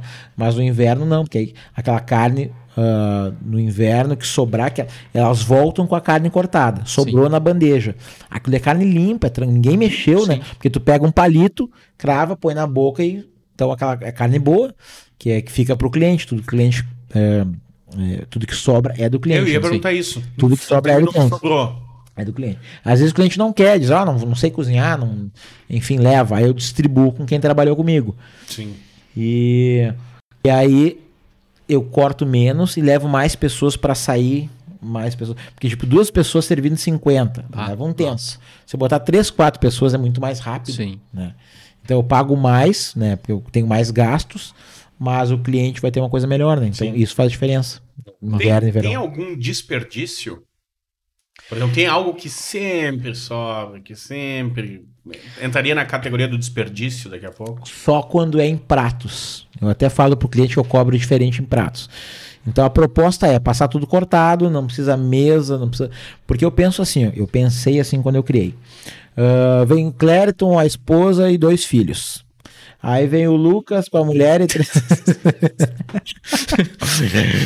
então, assim, repetindo, vem o Clériton, a esposa e cinco filhos dele. Tá. e, e os dois netos do Clériton. E aí, e aí tu, tu já convive todo dia com, com, com essa família. Aí tu vai pro evento na casa do, do Maurício. Aí tu chega lá, vocês estão. Tá ele conversando de futebol com um amigo, tá a esposa falando que vai fazer um curso não sei do que, tá os adolescentes num canto. Na hora de servir, vão comer, vão todo mundo comer. Aí desfaz todo esse grupo, senta o marido lá da mulher. Sabe? Então eu quis deixar coisa solta, né? Sim. Então, nos meus eventos, tá assim, tá o cara conversando com um amigo de futebol, e mulheres já não, algumas não gostam, então estão lá falando que vão fazer um curso, não sei o que. Tá os adolescentes que não gostam de assunto de adulto, que é chato, estão falando dos- das coisas que eles gostam. Então as pessoas ficam descontraídas, bebendo, e a gente passando a carne entre elas. Então essa é a proposta. Sim. Tem gente mais conservador, que quer prato, quer tanã, tanã. Até marquei um evento agora pro mês que vem assim. Ah, tudo bem, eu faço, não tem problema. Pô, eu quero ir num evento, só pra ficar olhando. Ah, podia ir, Cléber, eu te levo. Tá, mas eu quero só ficar olhando. Sentado lá, só olhando Não. a reação das pessoas. Não quero trabalhar. Comer. Não, não. Mas eu quero, não, eu quero um. Tu vai ficar do meu lado. Eu quero ir num pra olhar. Eu gosto de ver a reação das pessoas. Eu sou um doente. Podia ser um X9, Eu sou, vai ficar olhando. eu sou um doente que na- faz muitos anos que eu não faço isso. Mas eu pegava um chimarrão. Ah, vem. Eu pegava um chimarrão um dia à tarde. Quando eu era solteiro eu fazia isso. Olha a minha doença mental. Pode chamar por agora. Ah. Eu ia pra rodoviária. Eu su- subia pro segundo andar da rodoviária, que tem ali a espera, né? Segundo andar, tem as cadeirinhas, e ficava olhando pro desembarque. Vendo as pessoas chegar, cara. Não pode ser. Só abri meu carro agora. O Thiago já viu. Tem uma térmica, um, um quilo de erva, bomba e chimarrão. É, cara, me deu vontade de parar e ver as pessoas. Eu paro e fico vendo as pessoas. A reação psiquiátrica. rodoviária pra mim é um negócio muito louco. Tu É, vai- eu já, eu já fiquei pra muito trabalhar, na rodoviária, mas trabalhar, não nesse chega ponto. assim. Pra, pra ver alguém, pra se despedir por um tratamento de saúde. Eu gosto de ver a reação das pessoas. Talvez é por isso que eu fui pro jornalismo. Eu poderia ir pra psiquiatria, ser internado ou estudar. É, eu ia dizer, tu ia ficar. Mas eu gosto de ver a reação das pessoas. Eu gosto de ver as pessoas circulando, as conversas. Por isso que eu disse, me leva um dia pra ficar olhando as pessoas. Quero, quero ver como é que elas comem, até pra aprender, né? Eu não sou educado, né? Cinco talheres, eu Não. levo quatro pra mim. Tá, mas dizer- Se eu não faço com isso aqui, eu vou levar. Eu, acho Eu tem tirei, eu tirei sarro de ti, mas agora eu vou te falar um negócio, fazer uma confissão. Eu gosto disso, eu gosto da, da reação das pessoas. Eu gosto de Tá, estudar é que a mente reação das pessoas no teu trabalho é satisfação do teu, do teu emprego ali, né? O pessoal comeu, sorriu, missão cumprida, certo? Talvez então esteja, nesse caso, atrelado à tua profissão. Sim, sim. Mas eu gosto de estudar a mente humana.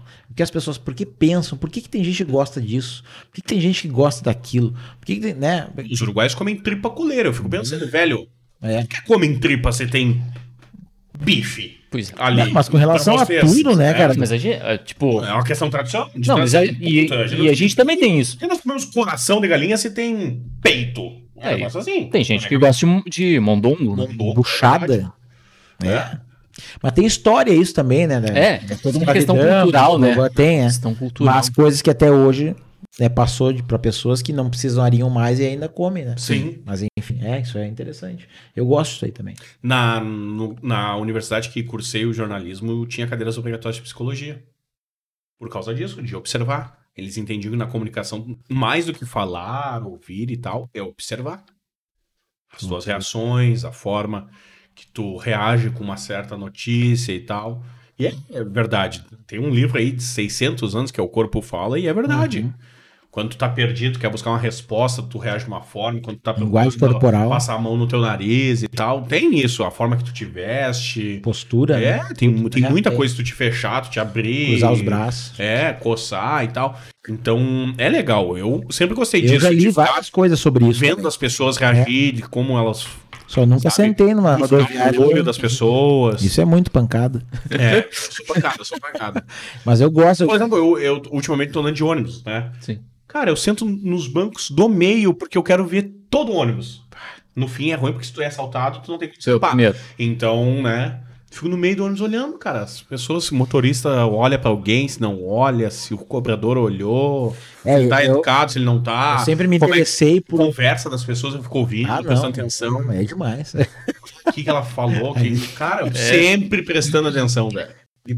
É, minha loucura, não adianta. É, eu, eh, eu estudei eh, serial killers, comprei um Ah, livro mas da, é o do da direito, Ilana né? Casoy. É, mas antes do direito eu já tinha interesse. De quem dá, dá. Ilana A Casoy. Ilana, claro que fez agora, o, ajudou no Isso. filme da Suzane von. Richthofen.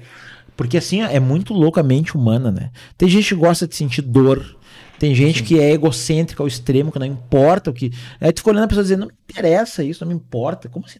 Como é que a pessoa tem um pensamento desse, né? É. Caso assim, da, que nem a gente viu de, de São 7 racismo. bilhões de pessoas em cima desse Sim, mas globo, né? que a mente da pessoa é assim, É, né? Mas são 7 bilhões de possibilidades diferentes, né? É. Sempre vai ter Então eu sempre fui interessado algum nisso, extremo. em estudar ali várias vezes. Eu tenho, eu tenho até um certo cuidado pra falar e não vou falar daqui no podcast porque as pessoas podem interpretar errado, né? Mas busquem é, a Ilana, o Humberto, pessoas que Uhum. trabalharam com esses grandes casos brasileiros e, e escutem o que eles falam, leem, leiam o que eles escreveram. Porque, cara, a mente humana é um negócio Sim. assustador. E tu começa a ver que muitas Assustador. Muitas coisas têm um, têm um porquê, né? Alguma, no- em alguns estudos, eles mostraram que existia um perfil, né? De pessoas, assim, um pai alcoólatra, uma mãe não sei o quê, um, violência. Em vários casos, no- o resultado final tinha um início assim, né? É. Então tu vê que interessante, né? Mas isso aí vai longe esse assunto. Mas.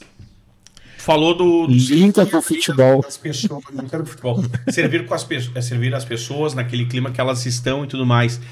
E no teu trabalho não não, não é só comes, tem o bebes também, né? Tem o Bebs. E o e que que é o bebes do, do evento do churrasco? Porque a gente tem a tese do churrasco de família, de casa, é a cerveja gelada, talvez passar caipira naquela garrafa cortada pela metade, né? A- as gurias tomam um chimarrão, as gurias vão também na cerveja, na caipira e tal.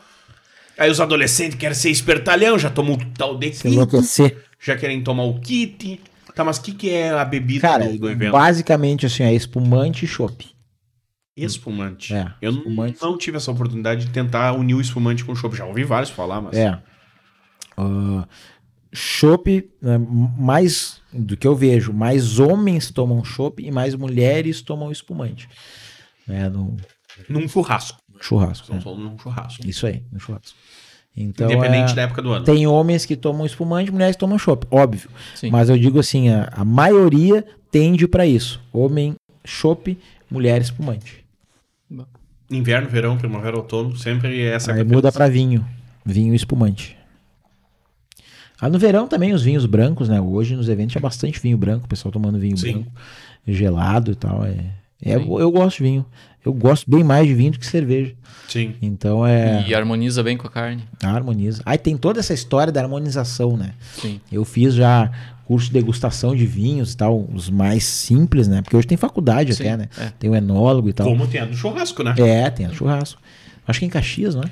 É, em Caxias é o curso superior, exato, da, da, da UX, mas tem tipo uma escola também de churrasqueiros, eu acho que é Nova Brécia, né? E, e não é mentira. Terra de churrasco, Nova Bressa.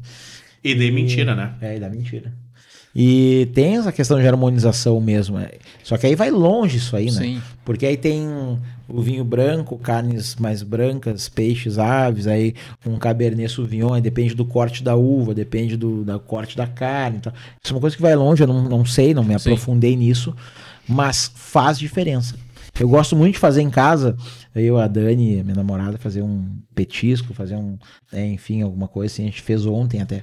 Tem coisas que não casam no paladar, né? Que tu come, depois tu toma assim e Não, não bateu. Não fechou. Ou fica muito adstringente, ou fica daquela Tu adstringência. não pode tomar um taná comendo carne vermelha, por exemplo, É. que é a uva mais.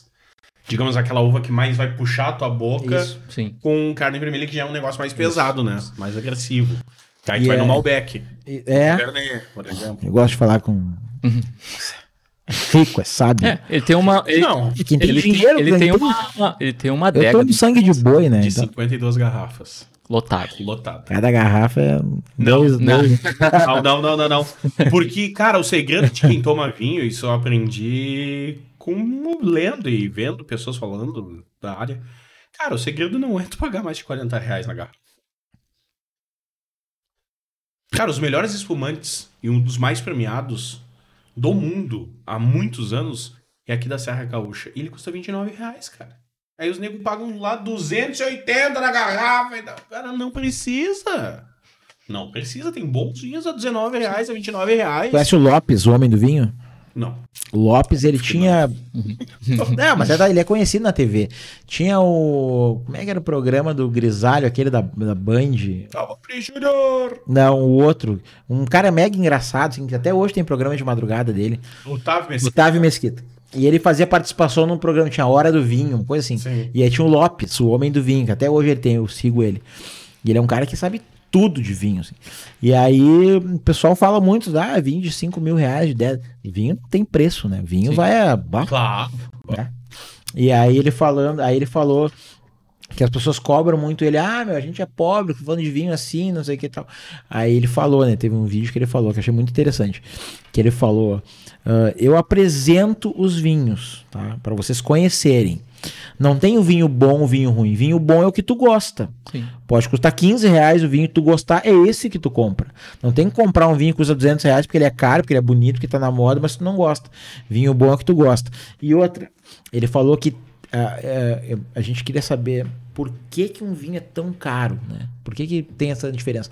E aí ele explica, né, que tem todo um processo né, de- da colheita, da maceração, do barril de carvalho, do tempo, da, do ângulo. Quem visita as vinícolas nossas aqui no sul, se tu entra numa adega, tu vê que tem um ângulo de deixar a garrafa, né? Um 15 graus, 20, sei lá. Tudo faz diferença. E no final, é, tem cortes de uva que só tem em determinado local do mundo, né? Tá. Então a espumante, a questão de, do- de ser champanhe, é só na, na região da França, não sei o quê. então realmente faz diferença, né? Isso a gente chama de terroir, o terroir é a terra, né, que ela foi plantada. Então o terroir influencia, o processo influencia da onde ela vem. Então tudo faz diferença. E claro que no final, tu pegar tomar um vinho que a uva só tem lá no interior da Itália, não sei o que, não sei o que. Claro É que mais vinho exclusivo, né? Vai ser mais Exatamente. exclusivo. então ele fala, eu mostro pra vocês o que existe, né? Sim. Não tô dizendo que tem que ser esse, aquele. Tu toma, se o de 10 reais é bom pra ti, toma o de 10, ok. É isso É aí. o máximo pro Belk. Exatamente. Segundo ele, é o máximo limite dele. Que, em Que vinho. demais, o é demais. vinho. É, deixa eu perguntar uma coisa, meu caro Matheus. Até duas. É, você falou da, da questão da o pessoal leva pra casa e tal. E aí tu trouxe mais cedo a paixão pelo churrasco do cara que não enjoa que vai em churrascaria. Tua experiência, tu, tu hoje percebe as enganações de churrascaria? Essa carne aqui já compareceu outro dia no espeto, hein? Clariton, claro que sim, cara. Uh, Eu sempre digo assim, eu não sou especialista em nada, né? Eu sou uma pessoa que faz muitas vezes uma coisa e acaba ficando melhor. Tudo que tu fizer, qualquer coisa que tu fizer todos os dias, tu vai ter mais excelência, né? Sim. Então, é, se todo dia tu servir uma garrafa, abrir uma espumante servida, daqui a cinco anos tu vai fazer de olho fechado, com uma um, maestria, com uma destreza. Então, tudo que tu faz várias vezes, né? A tendência é que faça cada vez melhor. Então, eu não sou melhor que ninguém, muito pelo contrário, eu tenho muita coisa para aprender. Mas de tanto fazer churrasco, algumas coisas tu aprende. Na churrascaria, tu vê quando a carne ela já ficou fora, porque às vezes ele e não, não tô culpando a churrascaria, porque assim, não dá pra ter desperdício, né? Porque o lucro deles é a carne. Então não dá pra botar uma carne novinha, chegou duas pessoas, bota um espeto inteiro, né? Vai embora, tira aquele espeto, chega daqui a pouco duas pessoas de novo, tu vai botar um outro vazio inteiro novo, vai botar fora aquele, não, né? Então eles vão cadenciando, né? Às vezes é demais, então por isso que eu digo, tem um horário pra ti ir na churrascaria. Né? Entre tal e tal hora é o horário que as carnes estão passando mais, que tem mais movimento. Tu vai numa churrascaria 11 horas da noite, já tá pegando o refugo do refugo. Porque aí já, já passou o movimento, tem alguma coisa ali que tá aberto, então bota lá em cima, né? Aí tu vai chegar, ele vai tirar aquelas de lá, ele não vai botar uma carne nova. né? À noite, tu não corre o risco também de comer a carne que foi pro espeto duas e meia da tarde? Pode ser, né? Tudo pode nessa vida. Uhum. Por exemplo, o cupim, tu sabia que o cupim tem churrascaria que deixa de um dia pro outro no fogo? Porque o cupim é extremamente duro, né? Sim. Bah, Então- uma promoção de cupim hoje. Ah, eu amo esse cupim. Amo, mas não tenho paciência de fazer. Mas um- uma churrascaria que eu conheço o dono lá de Tantuí, né? Ah, conversando com ele, ele fala, ele deixa um dia antes no celofane, acabou, fechou, fica aquele calor, né? Porque a churrasqueira fica um calor o dia inteiro, imagina uma churrasqueira enorme daquela. Sim. E ele deixa enrolar no celofane, ela fica a noite toda naquele vapor, e aí de manhã ele abre de novo e continua assando para servir. Pá. Então fica de um dia pro outro assando o cupim. Então tem caras que tem uma demanda assim de. de, de Carne que passa mais, com né? alho já teve em outro carnaval. É a sobra, né? Muito fácil com a maminha, com o vazio, né? Sim. Porque assim passa, aí todo mundo pega primeiro o gordinho, do- o cara vem com aquele espeto, pá. Aí tu olha aquela coisa linda, ele gira, assim, o que que tu quer? Quero esse gordinho. Ah, Tira aquela lateral. O outro, eu quero esse mal passado de baixo. Aí tira o mal passado de baixo. Aí já, já não tem mais gordinho, nem tem mais mal passado. Aí tem o duro, o sem. Aí chega uma hora o cara chega com o espeto, tu olha assim, não, obrigado. Vai esperar o outro, né? Aí o cara passa, não, não, obrigado, não, não, obrigado. E aquela carne, o que que faz? Mete um creme de alho ali, mete o negócio e volta. Vazio com alho. Tu, ah, esse eu quero. Eu tava, Tu come parceiro. tava vendo essa semana, até mostrei pro, pro Polaco, pro Dixon, é, uma matéria no UOL de por que você vai na churrascaria e é extremamente fina a fatia que ele lhe serve. Ah, pois é. É economia, né? E eles, os donos ouvidos, claro que nenhum quis se identificar. É transparente. das grandes, mas ele não, não é pela economia. Como assim? Não. A definição de todos os empresários de churrascaria é o seguinte: Pelo sal? não. O cliente nunca reclamar que a carne é dura. Extremamente fina, tu não sente se a carne é dura. O cupim, né? O cupim não, o peito que a gente tava falando. É? Fininha, né? É, Extremamente fina, tu não sente. E aí, é- aí teus donos dizem: repare nas facas que eles vão te servir. Nunca é uma faca que tu vai ter em casa ou num restaurante tradicional. Por quê? Porque é uma faca só pra cortar fininho. Extremamente fino. E aí o, do- o- e um dono disse, um gaúcho, não quis identificar, disse: se você for numa churrascaria e lhe servir ah, maiorzinho pedaço, não volte. Pode se arrepender logo após comer aquele pedaço. E tem toda a razão. Uma carne mais grossa, tu sente a maciez dela. Sim. Se é uma carne macia, boa, tu pode cortar grossa, que, Que não nem vai- corta com a colher, né? Sim. Mas agora, se é uma carne mais dura, realmente tem que ser fininha. E aí eu, aí tu- eu lembro pensei, legal. cara, é verdade, se tu pegar o fininho com, Claro. com o garfo e levantar na luz, tu vê. Né? Sim. Tu vê o outro lado tranquilamente. Então, tem um fundamento. E aí eu penso, cara, é verdade, pode passar o boi mais duro ali. Fininho. Velho, É. no máximo tem que ter a, fala, Nunca assim, entendi, nunca entendi o abacaxi no no espeto. Esse aí eu não. Diz é. que é pra digestão, mas. Eu Nós tínhamos entendi. uma amiga, né? É que a- o abacaxi, Que ele, ele desmancha. Por exemplo, tu, a- tu ah, amacia a carne com suco de abacaxi. Sim. Tu deixa assim, tipo, deixar de um dia pro outro, a carne desmancha. E tu sabia que o abacaxi é a única fruta que tenta te devorar? Ah, é? Ah, lá vem uma piada. Porque o abacaxi tem uma reação química Ah, tá. que ele tenta mutar, É verdade. tenta atingir o que encosta. É, então, isso. quando tu bota na tua língua, tu sente um ardor. Na verdade, é o abacaxi tentando comer tua língua, digamos assim. É por aí. E aí, um dos motivos que usam em carnes também, É. né? Pra maciar. Pra carne. dar uma maciada na carne, né? Suco de abacaxi. Da fibra e tal. Nos eventos o pessoal gosta porque é como serve como uma sobremesa, né? Então, como eu faço tudo na brasa, uma sobremesa de brasa é o quê? Sim. É uma banana né, assada, servir com sorvete, por exemplo, ou abacaxi como eu sirvo com, com mel e Canela. canela. Hoje gourmetizaram demais o churrasco. Que hoje tu vê assim, churrasco ele, ele parece uma fotografia, né? Antigamente tu tinha lembrança assim da foto, todo mundo na churrasqueira, vários espetos ali, beleza. Hoje churrasco é abacaxi pendurado, berinjela pendurada, a cabeça de um porco lá olhando e tal. E mais, sim, eu- Se, se é comer com os olhos, isso não me atinge, sabe? não, mais uma vez, isso é tendência, né? Isso tá virando tendência. É, Só que a tendência é com valor agregado, né? Óbvio, né? Esses dias me cham... já me chamaram umas duas, três vezes. Eu tenho uma ideia de, pro, pro ano que vem agora de, de levar uma churrasqueira móvel, tipo parrilha, grande, né? para fazer uma, cortes diferentes e tal. Mas me perguntam, ah, tu fez esses dias um casamento, queriam, ah, tem aquelas carnes penduradas, aquele negócio. Bah, não tem, tem que ter toda uma estrutura, tem que ter um caminhão para levar coisa. Sim. E eu acho que sai um pouco da proposta de churrasco, né? Eu acho que o churrasco ele tá, eu tento trazer ele, deixar ele um pouco mais na raiz, né, do que é a carne assada Sim. servida. Uh, tá muito gourmetizado realmente. Pro meu ponto de vista, tem para todo mundo, né? Eu particularmente prefiro o churrasco mais tradicional. Agora, que nem a gente falou, tem o dry rub, tem o uh, smoke pit, tem não sei o que, né? coisas de fora, né, americano que sempre assou assim, né? Né, em vapor, em Sim. temperatura alta, em É fumaça. esses cortes, né? Os prime ribs, por exemplo. É, o carnes de- tomahawk. As carnes de segunda bem cortada, hein? Já viu o tomahawk? É o mesmo tipo de carne, só que deixa o osso comprido. Né? Então aquele osso comprido limpo, tu paga bem mais. Primeiro que o corte, por ser um tomahawk, já é mais caro. Sim, só o nome. Mas ah, na verdade ela é o que? Que, que origem ele tem? Tem assim? uma, uma dessas peças americanas aí que é uma agulha bem cortadinha, né? O osso Sim, tu pega- bem cortadinho ali no meio e vira um bagulho. Tu pega toda a parte de trás aqui, o lombo do boi, dali tu tira entrecô contra filé, né? Ele vai, ele começa numa ponta de uma carne e vira a outra.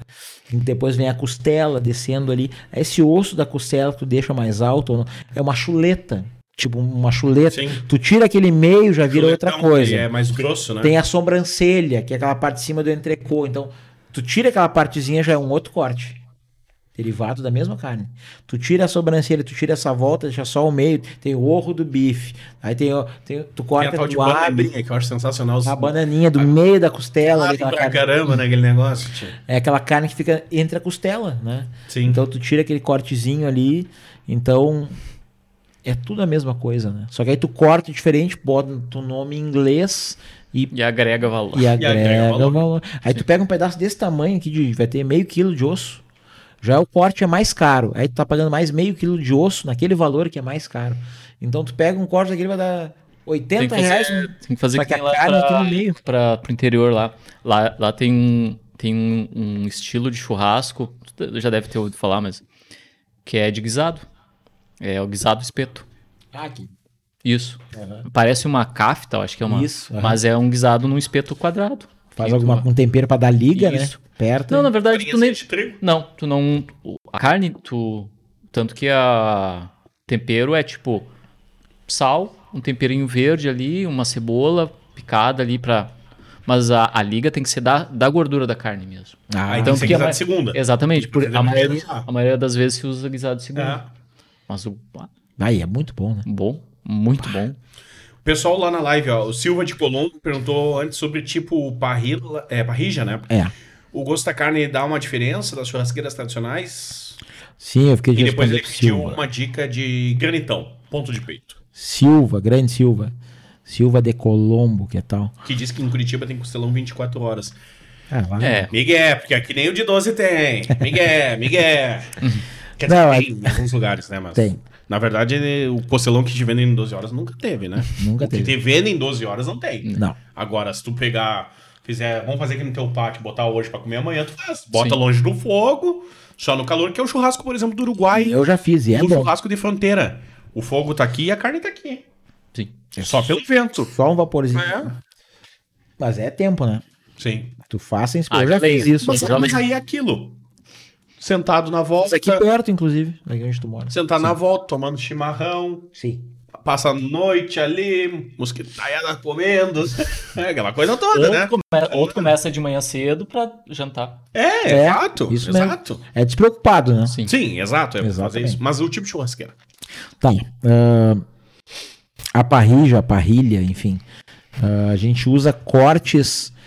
ah, tipo um entrecô, é uma carne mais baixa, mais rápida de fazer. Então a- o braseiro fica mais próximo da carne. Então tu sela ela. É uma carne que tu, de preferência tu deixa mais mal passado, né? No centro. Depende do gosto, né? Mais uma vez. Mas é uma carne mais rápida de fazer. Né? Uh, por exemplo, um frango já não é o tipo de coisa que tu bota ali. Tu até pode pôr. Qualquer coisa tu pode pôr, até salsicha. Sim. Eu odeio salsicha. Mas, enfim, ela, ela tem essa ideia de fazer, de usar uma carne mais rápida. Então tu põe ali um entrecô, tu põe uh, um contrafilé, tu, tipo, já o coração tu tem que botar no espeto e largar ali em cima, como às vezes eu tenho que fazer quando tem parrilho. Mas essa é a ideia, né, da parrilha, uma carne né, mais rápida.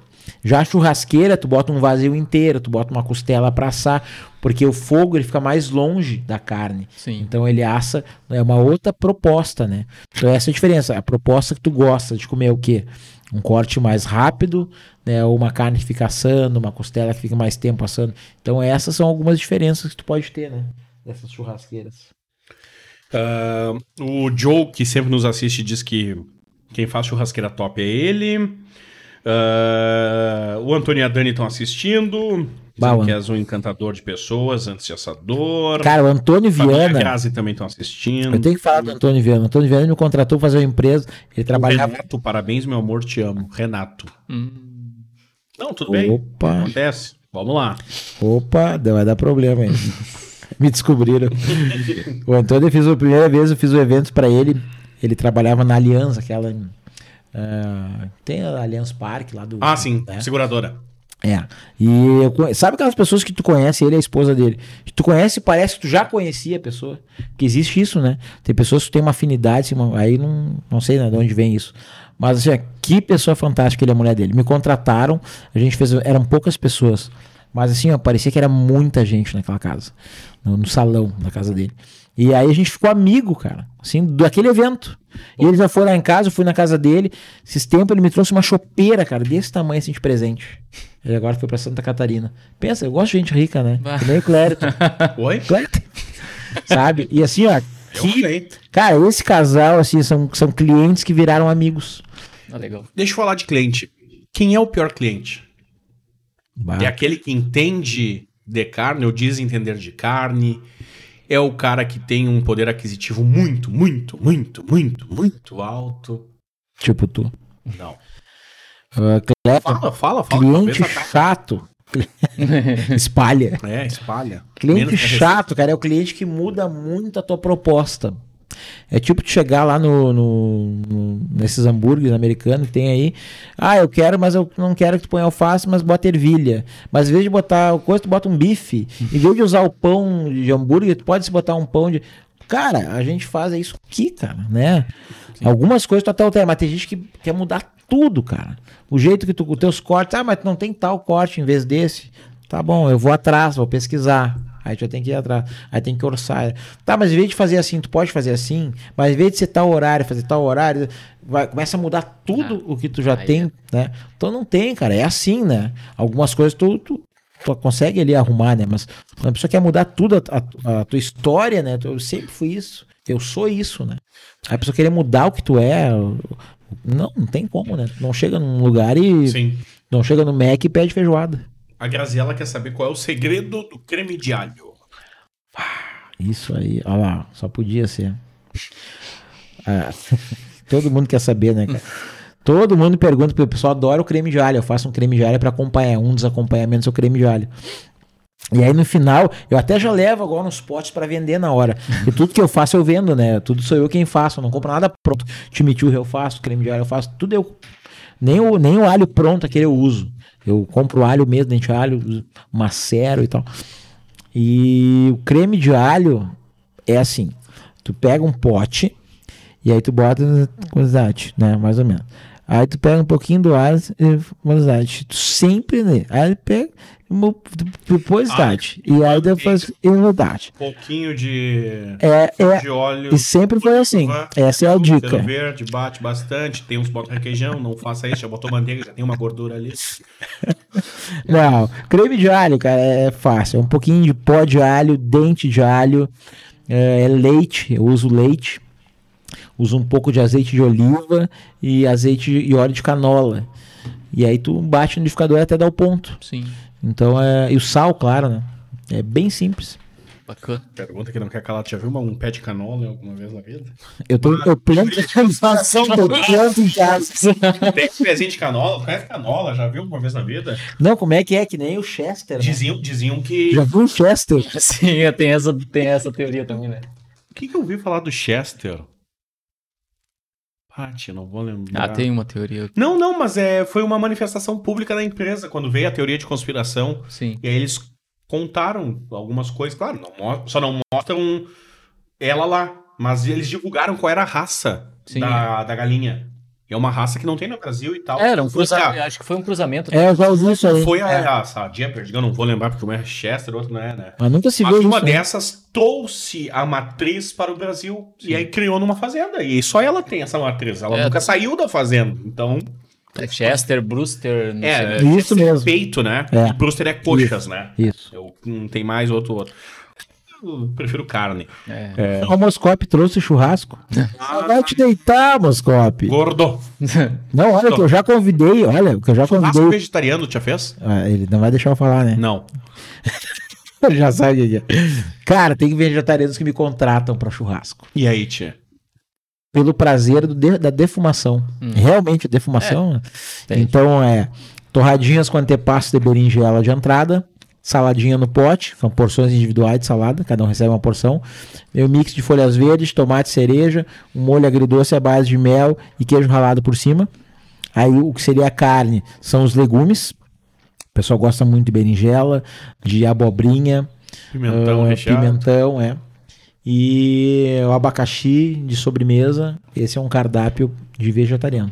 Às vezes eu sirvo no espetinho também, porque às vezes tipo um tomate assado pra te cortar, ele espedaça, né, esfarela. Então um tomatinho cereja eu faço os espetinhos, cada um recebe o seu espetinho, come ali também. Ainda tem galera que gosta de xixo. Xixo é de nego velho também, né? Vamos fazer é xixo. bom demais, cara. Ah, eu Mas adoro. tem, tem Não, saída? Não, não tem. Não tem. Xixo. Cebola assada, tem saída? Porque cebola assada é quando tem nossa, muita carne e a nossa. cebola num espeto pra dar uma rendida, né? É. Também não. Não gosta? Não. Ah, eu gosto. Eu, eu gosto de cebola. Eu adoro. Eu gosto de cebola, cebola, cebola assada. preferida, assim. Cebola. Essa cebola, bastante azeite de oliva, né? Eu boto um pouquinho de tomilho, assim, que eu gosto de tomilho. Sim. Não, até porque, Clérito, 90% dos eventos, 95% dos eventos é cortado, né? Eu passo Sim. cortado, então não. Não dá E cortar a carne. não- Cortar a carne. A tenho tábua calo. pra cortar. Eu tenho tábua né? cortar a carne. imagina quantas pessoas já servi esse pedacinho, né? Imagina em quatro anos, eu tenho uns calinhos aqui de, Sim. de, cor- de usar a faca. A tábua pra cortar a carne tem que ser específica, tem diferença? Não, não tem. Não, faz diferença? se- Não, se é não um- faço. Não, eu tenho a minha, Uma tábua né, em função da apresentação, eu mandei fazer minha tábua. Minha tábua, cara, é dessa altura, desse tamanho, é gigante o peso. Mas é mais pela questão de Faz apresentação. igual aquela ali. apresentação. Faz igual aquela ali. É bem maior. É bem maior. Mas é pela apresentação, né? Porque eu Sim. achei um pessoal que faz. Sim. Então tudo que eu tenho é personalizado. Então eu mandei fazer os espetos, tem o logo da empresa, até para não se misturar com as coisas, né? Sim. Então, ah, tu levou, tu fica, não, então tá aqui meu espeto, tem o logo, todo mundo com camisas, agora as máscaras, né, os aventais eu mandei fazer, os paliteiros, cara, eu mandei fazer impressora 3D. Até foi o Edgar, o meu primeiro cliente que fez isso. Ele tem uma, uma empresa que faz isso, e aí a Concreta 3D, toco. E aí eles fazem, cara, é impressionante. Já viu alguém fazendo alguma coisa impressionante? Só Cara, na internet. Não, só é. ele, ele Vídeo. põe o, a matéria-prima ali, aí ele esquenta, né? E sai. E aí ele faz o, o que mais demora é um pro- quer dizer, o projeto e, e a feitura da coisa demora. Mas enfim, ele faz o projeto, o que tu quiser, ele faz, ele imprime. E aí fica aquele biquinho, sai o negócio e. hum, largando material. Horas fazendo aquilo. Cara, é impressionante. Então eu mandei fazer os paliteiros já vazado, chama Teus, com uma chama ali. E aí tu vê, quando tu pega o paliteiro que tu olha, tu vê assim que são camadas por camadas, né? Uma em cima da outra. Cara, é fantástico isso aí, cara. Fant- Agora tão Por que chama Mateus? É chama o Mateus? É, isso aí vem o da de chamar, da chama do fogo e da questão do, do evento, É, né? porque ele é Chu Mateus, que é ruim pra caramba, né? Ficaria. Poderia até achar que é outra coisa, né? É. Não cabe aqui a gente falar. Tem um nome pra isso quando tu junta dois nomes e forma um nome, tem um negócio que. Mas enfim, não lembro. Mas chama Numerologia. da chama. Não. Sim, É, numerologia com números. Tá, não, é, no- é, tá, nomes. É, mas enfim, Número chama, chama, remete ao fogo, a chama, Sim. né? Chamar. Então aí achei que ficou legal, deu certo. E dia de chuva, já pegou evento em dia de chuva, tem que botar um lonão em cima? Eu fiz pra Sara EPTC. Imagina, cara, ter uma Ah, amizade com alguém da Isso, EPTC. agora por que que teu carro aqueles atos. ah! Ah, Sara me socorre. Cara, eh, eu já faço evento pra ela, assim, ah, pra toda a família dela, não sei quanto tempo. E Um esses abraço pra toda a família da Sara, família IPTC. Sara, família IPTC. Cara, choveu, choveu, choveu. Sabe aquela chuva assim que do nada aparece? Tempo bonito Não e ligou tal. pro Belcom? Bem feito pra ti. A previsão do tempo. Não, o melhor, melhor, a melhor pessoa que imita Não, o. Léo é aqui. Não, Bruno. Não, mas Tá lá. então. Vamos fazer uma enquete. Bruno é melhor que. Mas olha, temos preocupados hoje. E tem, sempre tem um C, né? Ele é caricato. Temos de chuva hoje, né, Zé? Cara, Exato. eles botaram uma lona assim, amarraram não, a Ah, ponta essa é da legal, começa a emborcar água, né? Isso. Ah, isso é legal. E cai na churrasqueira, porque é bem pensado. E Você... aí, pra servir, a gente pegava um guarda-chuva. onde eles estavam. Aí, no dia foi a Dani. Só Ela- um molho. aqui, tá com o guarda-chuva na mão, saindo com as carnes, atravessava aquela chuva e aquela poça de água em cima de mim, assim. E eu toda hora levantava aquilo e puf, caía pro lado, molhava minhas calças, molhou meus tênis. Cara, foi demais. O importante é ter história pra contar. Exatamente. Fazer um livro. Algo mais a? Acho que não. Acho que. Estouramos as dúvidas- É, Olha. Tá, deixa dicas aí pro pessoal, então, que faz churrasco em Abraço, casa. Fabiano. Ah, quanta gente legal. Ah, Quem as pessoas têm que se ater de cuidados daqui a pouco? 50% é comprar uma boa carne e 50% é ter cuidado para fazer. Mesmo que tu não saiba, assim, ó, não deixa tão embaixo, não deixa queimar, vai virando, faz devagarinho. Ruim não fica, não salga demais, né? Não vai querer que uma costela fique pronta em 30 minutos. É, exato. Isso é uma boa leitura. O que, que é não salga demais e não salga de menos? Como é que tu calcula o sal numa carne? Um leigo que tá te assistindo. Tá. Tu já tem com a prática, óbvio. Tu pega isso aí também que nem a gente falou, né? Depende de cada um, tá? Mas o, o que que é a, a vertente assim da, do tradicional? Tu largar o sal, não apertar, não precisa apertar, tá? Tem gente que diz que sim, tem gente que diz que não, enfim. Cada um segue um, um né? Eu faço assim, eu não preciso eu ponho por toda a superfície, né? O que baste, assim, não precisa ficar uma camada, uma crosta. O que baste, né? Não precisa empanar no sal. Isso, exatamente. Não precisa apertar, deixa um pouquinho, a própria, a própria umidade da carne puxa o sal. Sim. Daqui a pouquinho tu vira, mesma coisa, dá uma polvilhadinha ali e tal. É o suficiente. Claro, quanto mais alta, mais grossa a carne, um pouco mais de sal tu põe. Não vai botar uma borrifadinha numa carne de 4, 5 dedos, né? Então precisa de um pouquinho mais de sal. Tu tem que ter essa sensibilidade. Ver a carne muito alta, põe um pouquinho mais. Carne baixa, põe menos. Porco. É um negócio Porco que a é galera tem. Ah, tá. é, O cara olha pra mim, porco. Tem Só porque eu tô com o dedo no nariz aqui. A galera tem um certo cuidado, às vezes, pra comer, no comprar, porque porco também.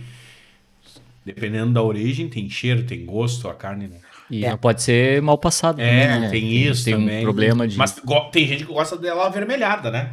É, isso aí é uma coisa também que tem mudado, tá? Ah, a carne de porco não pode ser mal passada, mas ela pode ser suculenta, Sim. né? Então, ah, as pessoas têm a mania de deixar secar para ter certeza Ah. que tá assado, entendeu? É, não precisa. Aí uma sola de sapato. Principalmente o lombo é uma carne seca por natureza. né? Se tu passar muito, e eu uso lombo, se passar muito, ele fica muito seco. Sim. Então ele tem que assar, mas ele pode ser suculento, pode cortar e ele tá úmido, não vermelho, Sim. como uma carne de gado. Esse é o cuidado. Tu deu um talinho ali. Com o tempo tu não precisa cortar. Com o tempo tu vai aprendendo, né? Só de olhar a carne, de sentir. O toque é importante, né? Tu tem um mal passado, bem passado, muito passado. Essa textura aqui, ó, é que tu vê da carne. Então tu pode tocar na carne e aí tu faz um teste, ó. Tocou aqui, tu sentiu assim, ela tá mal passada. Próximo dedo, tá no ponto. Sentiu, tá no ponto. Aqui passou já. Sim. Então isso é uma dica também para quem tá começando nesse ramo, né? É um, é um, é um, digamos assim, é uma luz, né? Pra te ter uma ideia de como é que tá, sem precisar cortar, porque tu corta, meio que escorre um pouco o sangue. Se tu dá vários talhos também, já, a carne já não fica tão legal. Então é, é uma dica é isso. No frango, coxa sobre coxa. Que é o que o galetinho, né? É, o ser galetinho. galetinho da- do pessoal. Tem Costelinha, costelinha de frango. costelinha de frango. Katsurayama. Japonês não entende. é. E eu levei pra ele. Deixa de sushi pra mim. Nossa, o japonês lá, o Lucas, tá? Não, daqui a pouco vão dizer, É, nossa, é. ele tá ganhando. Ah, é. Não, Não, não, nosso, Lucas. É... Pô, ficou lindo pro fora. Chegou perto o osso, tem sangue. É, mal passado, né? Não, não é legal. não tem sangue, mas também postou por fora, que é uma beleza. O ponto. É bem similar ao porco, esse que eu falei, né? Ele tem que ser suculento, mas não pode estar vermelho. Então tudo isso é. Mas aí o frango, tu não tem como ver que perto do osso tá o sangue, né? Não, não tem como ver. E aí é tempo, é É experiência, experiência, é experiência. Porque assim, de cocção. tem gente que diz, ah, a cor tá douradinho. Mas o douradinho, se deixar ele muito em cima, Ele vai ficar- ele não vai ficar dourado. Né? Então ele vai estar assado e não tá. Se deixar muito embaixo, ele vai, Vai ficar que- bem dourado e tá cru por dentro. Sim. Então é experiência, né? Mas o frango aqui, tu deixando ele mais ou menos uma hora ali, ele tá tranquilo. O frango ele demora muito mais do que a carne de gado, né? Eu apronto o vazio, picanha, todas as carnes muito antes do, do frango. Então o frango é a primeira carne que eu ponho no fogo nos eventos. Pra de- servir junto com as outras. E aí, quando tu tá tirando a carne, pra quem gosta, tu tá tirando a carne, tu já coloca o pão de alho. Porque o pão de alho, se tu. Quando viu, foi, né? Quando. Tem o videozinho do Tô cara, tirando- que já viu? O cara cuidando, cuidando, cuidando. Eu Daqui a vi pouco esse. ele, ele vai pegar, ele pega a cerveja, puf, queimou. Bem assim, aconteceu isso hoje comigo. Ah, Pensa, eu que acho não sei quantos anos. Eu, eu tava com pão ali. Então pão de alho sempre tem que ter a mais. Sempre tem que ter a mais. E aí, o que que aconteceu? Ah, fui fazer um vídeo. Bah, 10 segundos o vídeo, assim. Ah, pessoal, tô aqui no evento. bah. Quando eu voltei, eu vi aquela fumacinha, eu virei. Aí bem na hora passou o cara que me contratou, eu desvirei a grelha.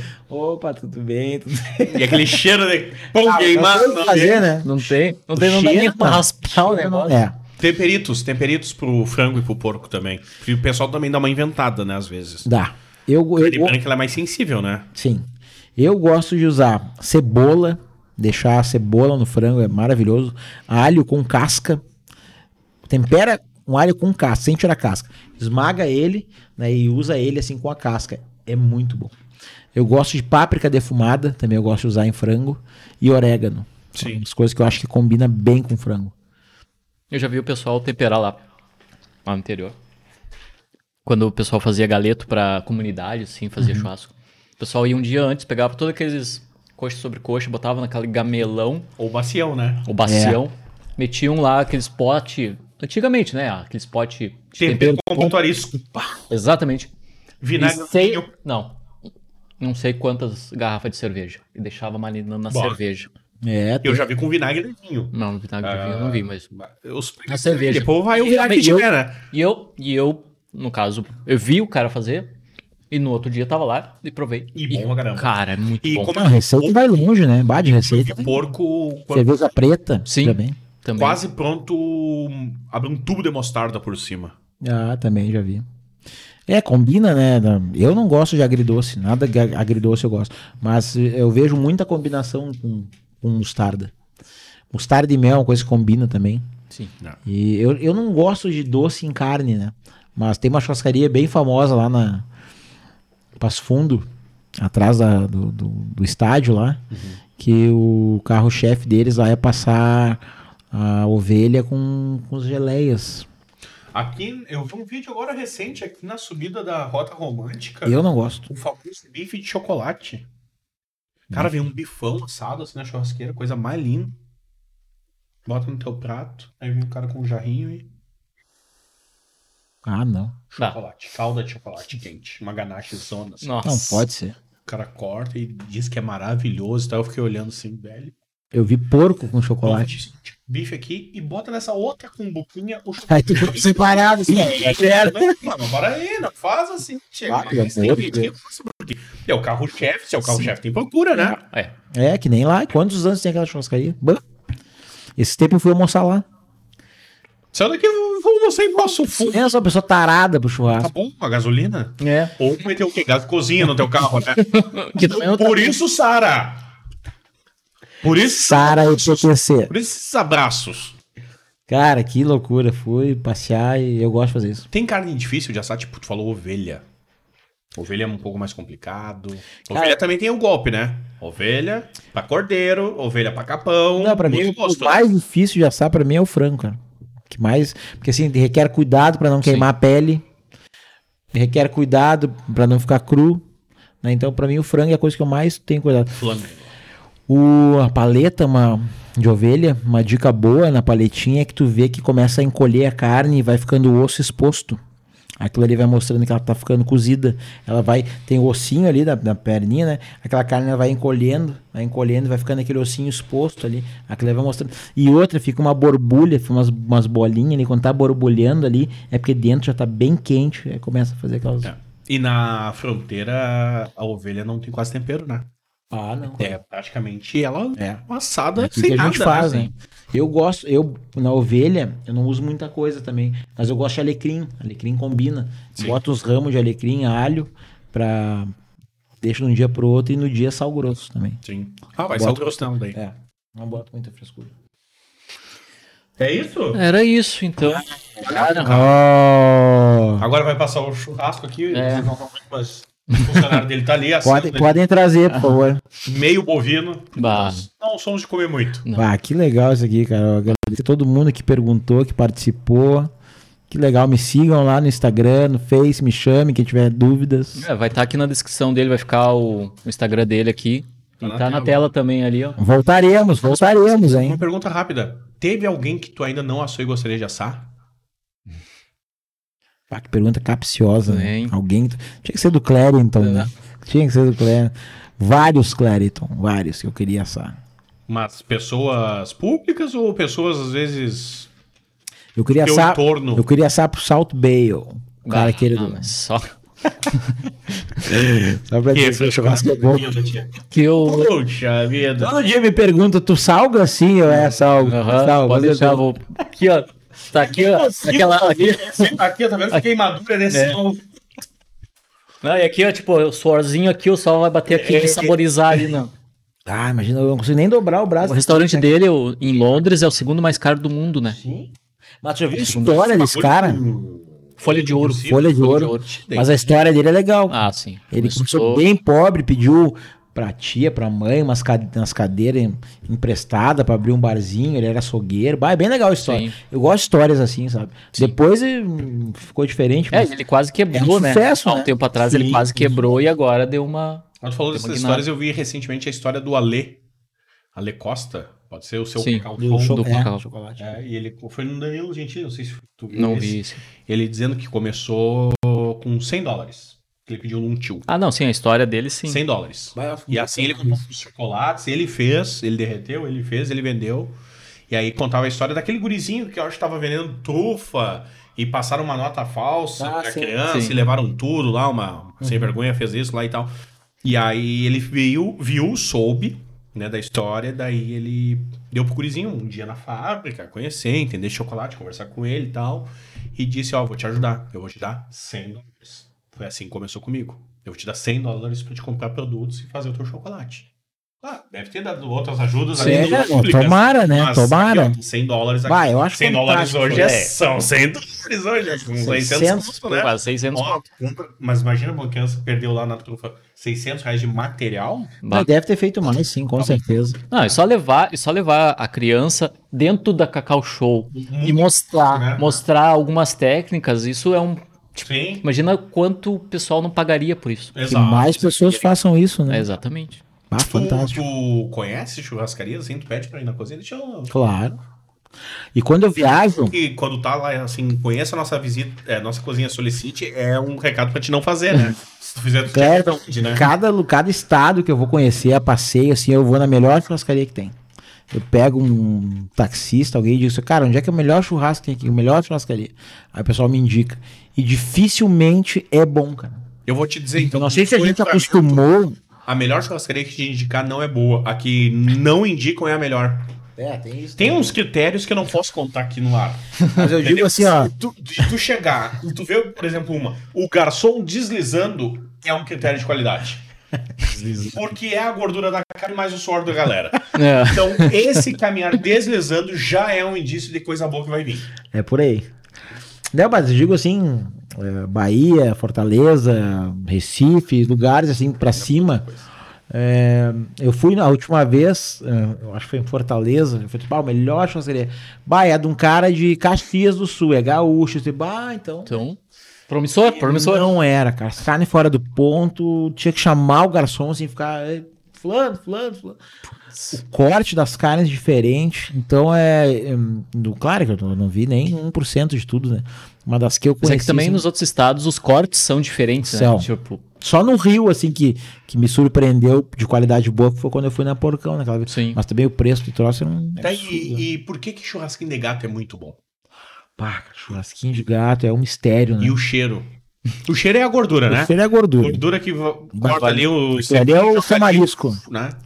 Mas é. Tem milhares de receitas, né, cara? Será que é a lata de tinta que virou churrasqueira que é a qualidade? De thinner. é o troço tóxico, fica meio Só daí só inverte. chapado. Só inverte, onde era a propaganda fica pra cima daí, né? Fica meio chapado e tu acha Mas é um negócio muito bom, né, cara. É e muito ali, o, o churrasquinho de gato, o raiz, tá? Não o gourmet. O churrasquinho de gato, ele joga no lixo, ele rasga tudo que tu falou. Porque a carne não tem como deixar alto ou baixo. Não. Não. A labareda tá vindo, tá sapecando o negócio e vamos embora. E às vezes no mesmo, É mesmo no meio, em E na- cima da carne, tamo nem aí. e às vezes no mesmo espetinho uma tá dura e outra tá mal passada. Exato, exato. Esse que é da ponta tá, tá, tá passou e a da cantinho aqui embaixo tá mal passada. E outra, e tu não come gordura e no churrasquinho de gato é um pedaço de carne, uma de É gordura. maravilhoso. Carne, uma gordura, uma carne, uma gordura, uma carne, uma gordura. Sabe que seguida eu faço e sempre faço uma receita nova e não cheguei ainda no como eu queria. Eu testo toda hora uma receita e outra e não chego, não, não descobri ainda. Eu faço, alguns ficam, ah, tá bom, mas não é essa essa essência do churrasquinho raiz. Eu ainda não descobri. Eu tive um vizinho que fazia churrasquinho. De olhar, tu, de tu não comia. Mas o cheiro As, ia te as, as práticas, Ah, as práticas. tu não, tu não comia. Mas eu, eu vi uma coisa ele fazer que era sensacional. Ele comprava bambu, ele aqui, ó, Ah. e lixava o bambuzinho dele todo dia. Lixava. Espetinhos. Fazia os espetinhos. Aí tinha uma bacia de carne e uma bacia de sebo. Horror aquilo. Mas tava num vinagre, num negócio. Aquele É sebo bom nem, nem olhar, sebo né? com sebo, cortava. E aí depois ali, carne, um sebo. Carne, uma gordura. né? E aí, cara, quando ele saía pra vender, já saía com a churrasqueirinha acesa, né? Cara, ia defumando a rua, assim. Ah, Cara, sim. um fenômeno. Dava vontade de ir lá e E comer. leva- Só que aí eu lembrava, não, não dá pra comer, não. Entendeu? Não dava pra comer, não. Tem coisa que é melhor tu não conhecer, né? Sim, sem dúvida. assim, É. Sem dúvida, sem dúvida. Eu sou tarado pro churrasquinho. Eu vejo, eu paro o carro e pego. Meu caro, sem palavras. É verdade. Já? Muito obrigado. Claro. Só seis horas? Uau, pouca coisa. Aula 1 um do churrasco É. concluída. Aí- É, voltaremos, voltaremos. Isso é maionese e saladas, viu? Tem segredo na maionese? Tu ou não? Não. bota maçã, né? Eu não faço maionese. Bom, aqui. Eu não levo, porque maionese é vilã, né? Então, às vezes, o cara já tá mal do estômago, o cara come a maionese, ah, a maionese deles não tava boa. Então, eu não uso nada perecível com ovo, com coisa assim, entendeu? Então, eu não sirvo maionese. Eu vou falar o politicamente incorreto. Não conheço ninguém que morreu de salmonela. Então eu sou um cara que como sempre maionese. boa. 15 mil pessoas ouvindo a gente, tá É. falando isso. Não, mas não como maionese assim. É. Quando você tem um certo receio, já evita. Mas eu, eu, eu não faço por isso. Sim. Porque aí sempre, é, ah, tinha maionese, era maionese dele. Pô, o cara já tava trimal, comia o x-bacon, horrores de coisa. Ah, foi a maionese, sempre é maionese. Então eu não boto. Valeu, Matheus. Muito sem obrigado palavras, viu, meu irmão? Obrigado, crianças. Até a próxima. Pessoal, se inscreve aí no canal aí, dá um joinha, compartilha. Pro pessoal, principalmente pro pessoal aprender a fazer churrasco. Tem aquele amigo que não sabe como fazer um churrasco, compartilha aí. Aquele amigo que faz um churrasco em 18 minutos, manda Ah, porque puta tá carne, errado, viu? é, bota, bota a sobrecoxa e em 20 minutos tá servindo. Não. Hum, Chega não, de não. miojo com salsicha, faça um churrasco. Exatamente, exatamente. E compre uma air fry. tá dica aleatória assim no meio do programa. Boa agora. Pessoal, valeu mesmo. Obrigadão, Matheus. Abraço. Valeu, gente. Até a próxima. Falou.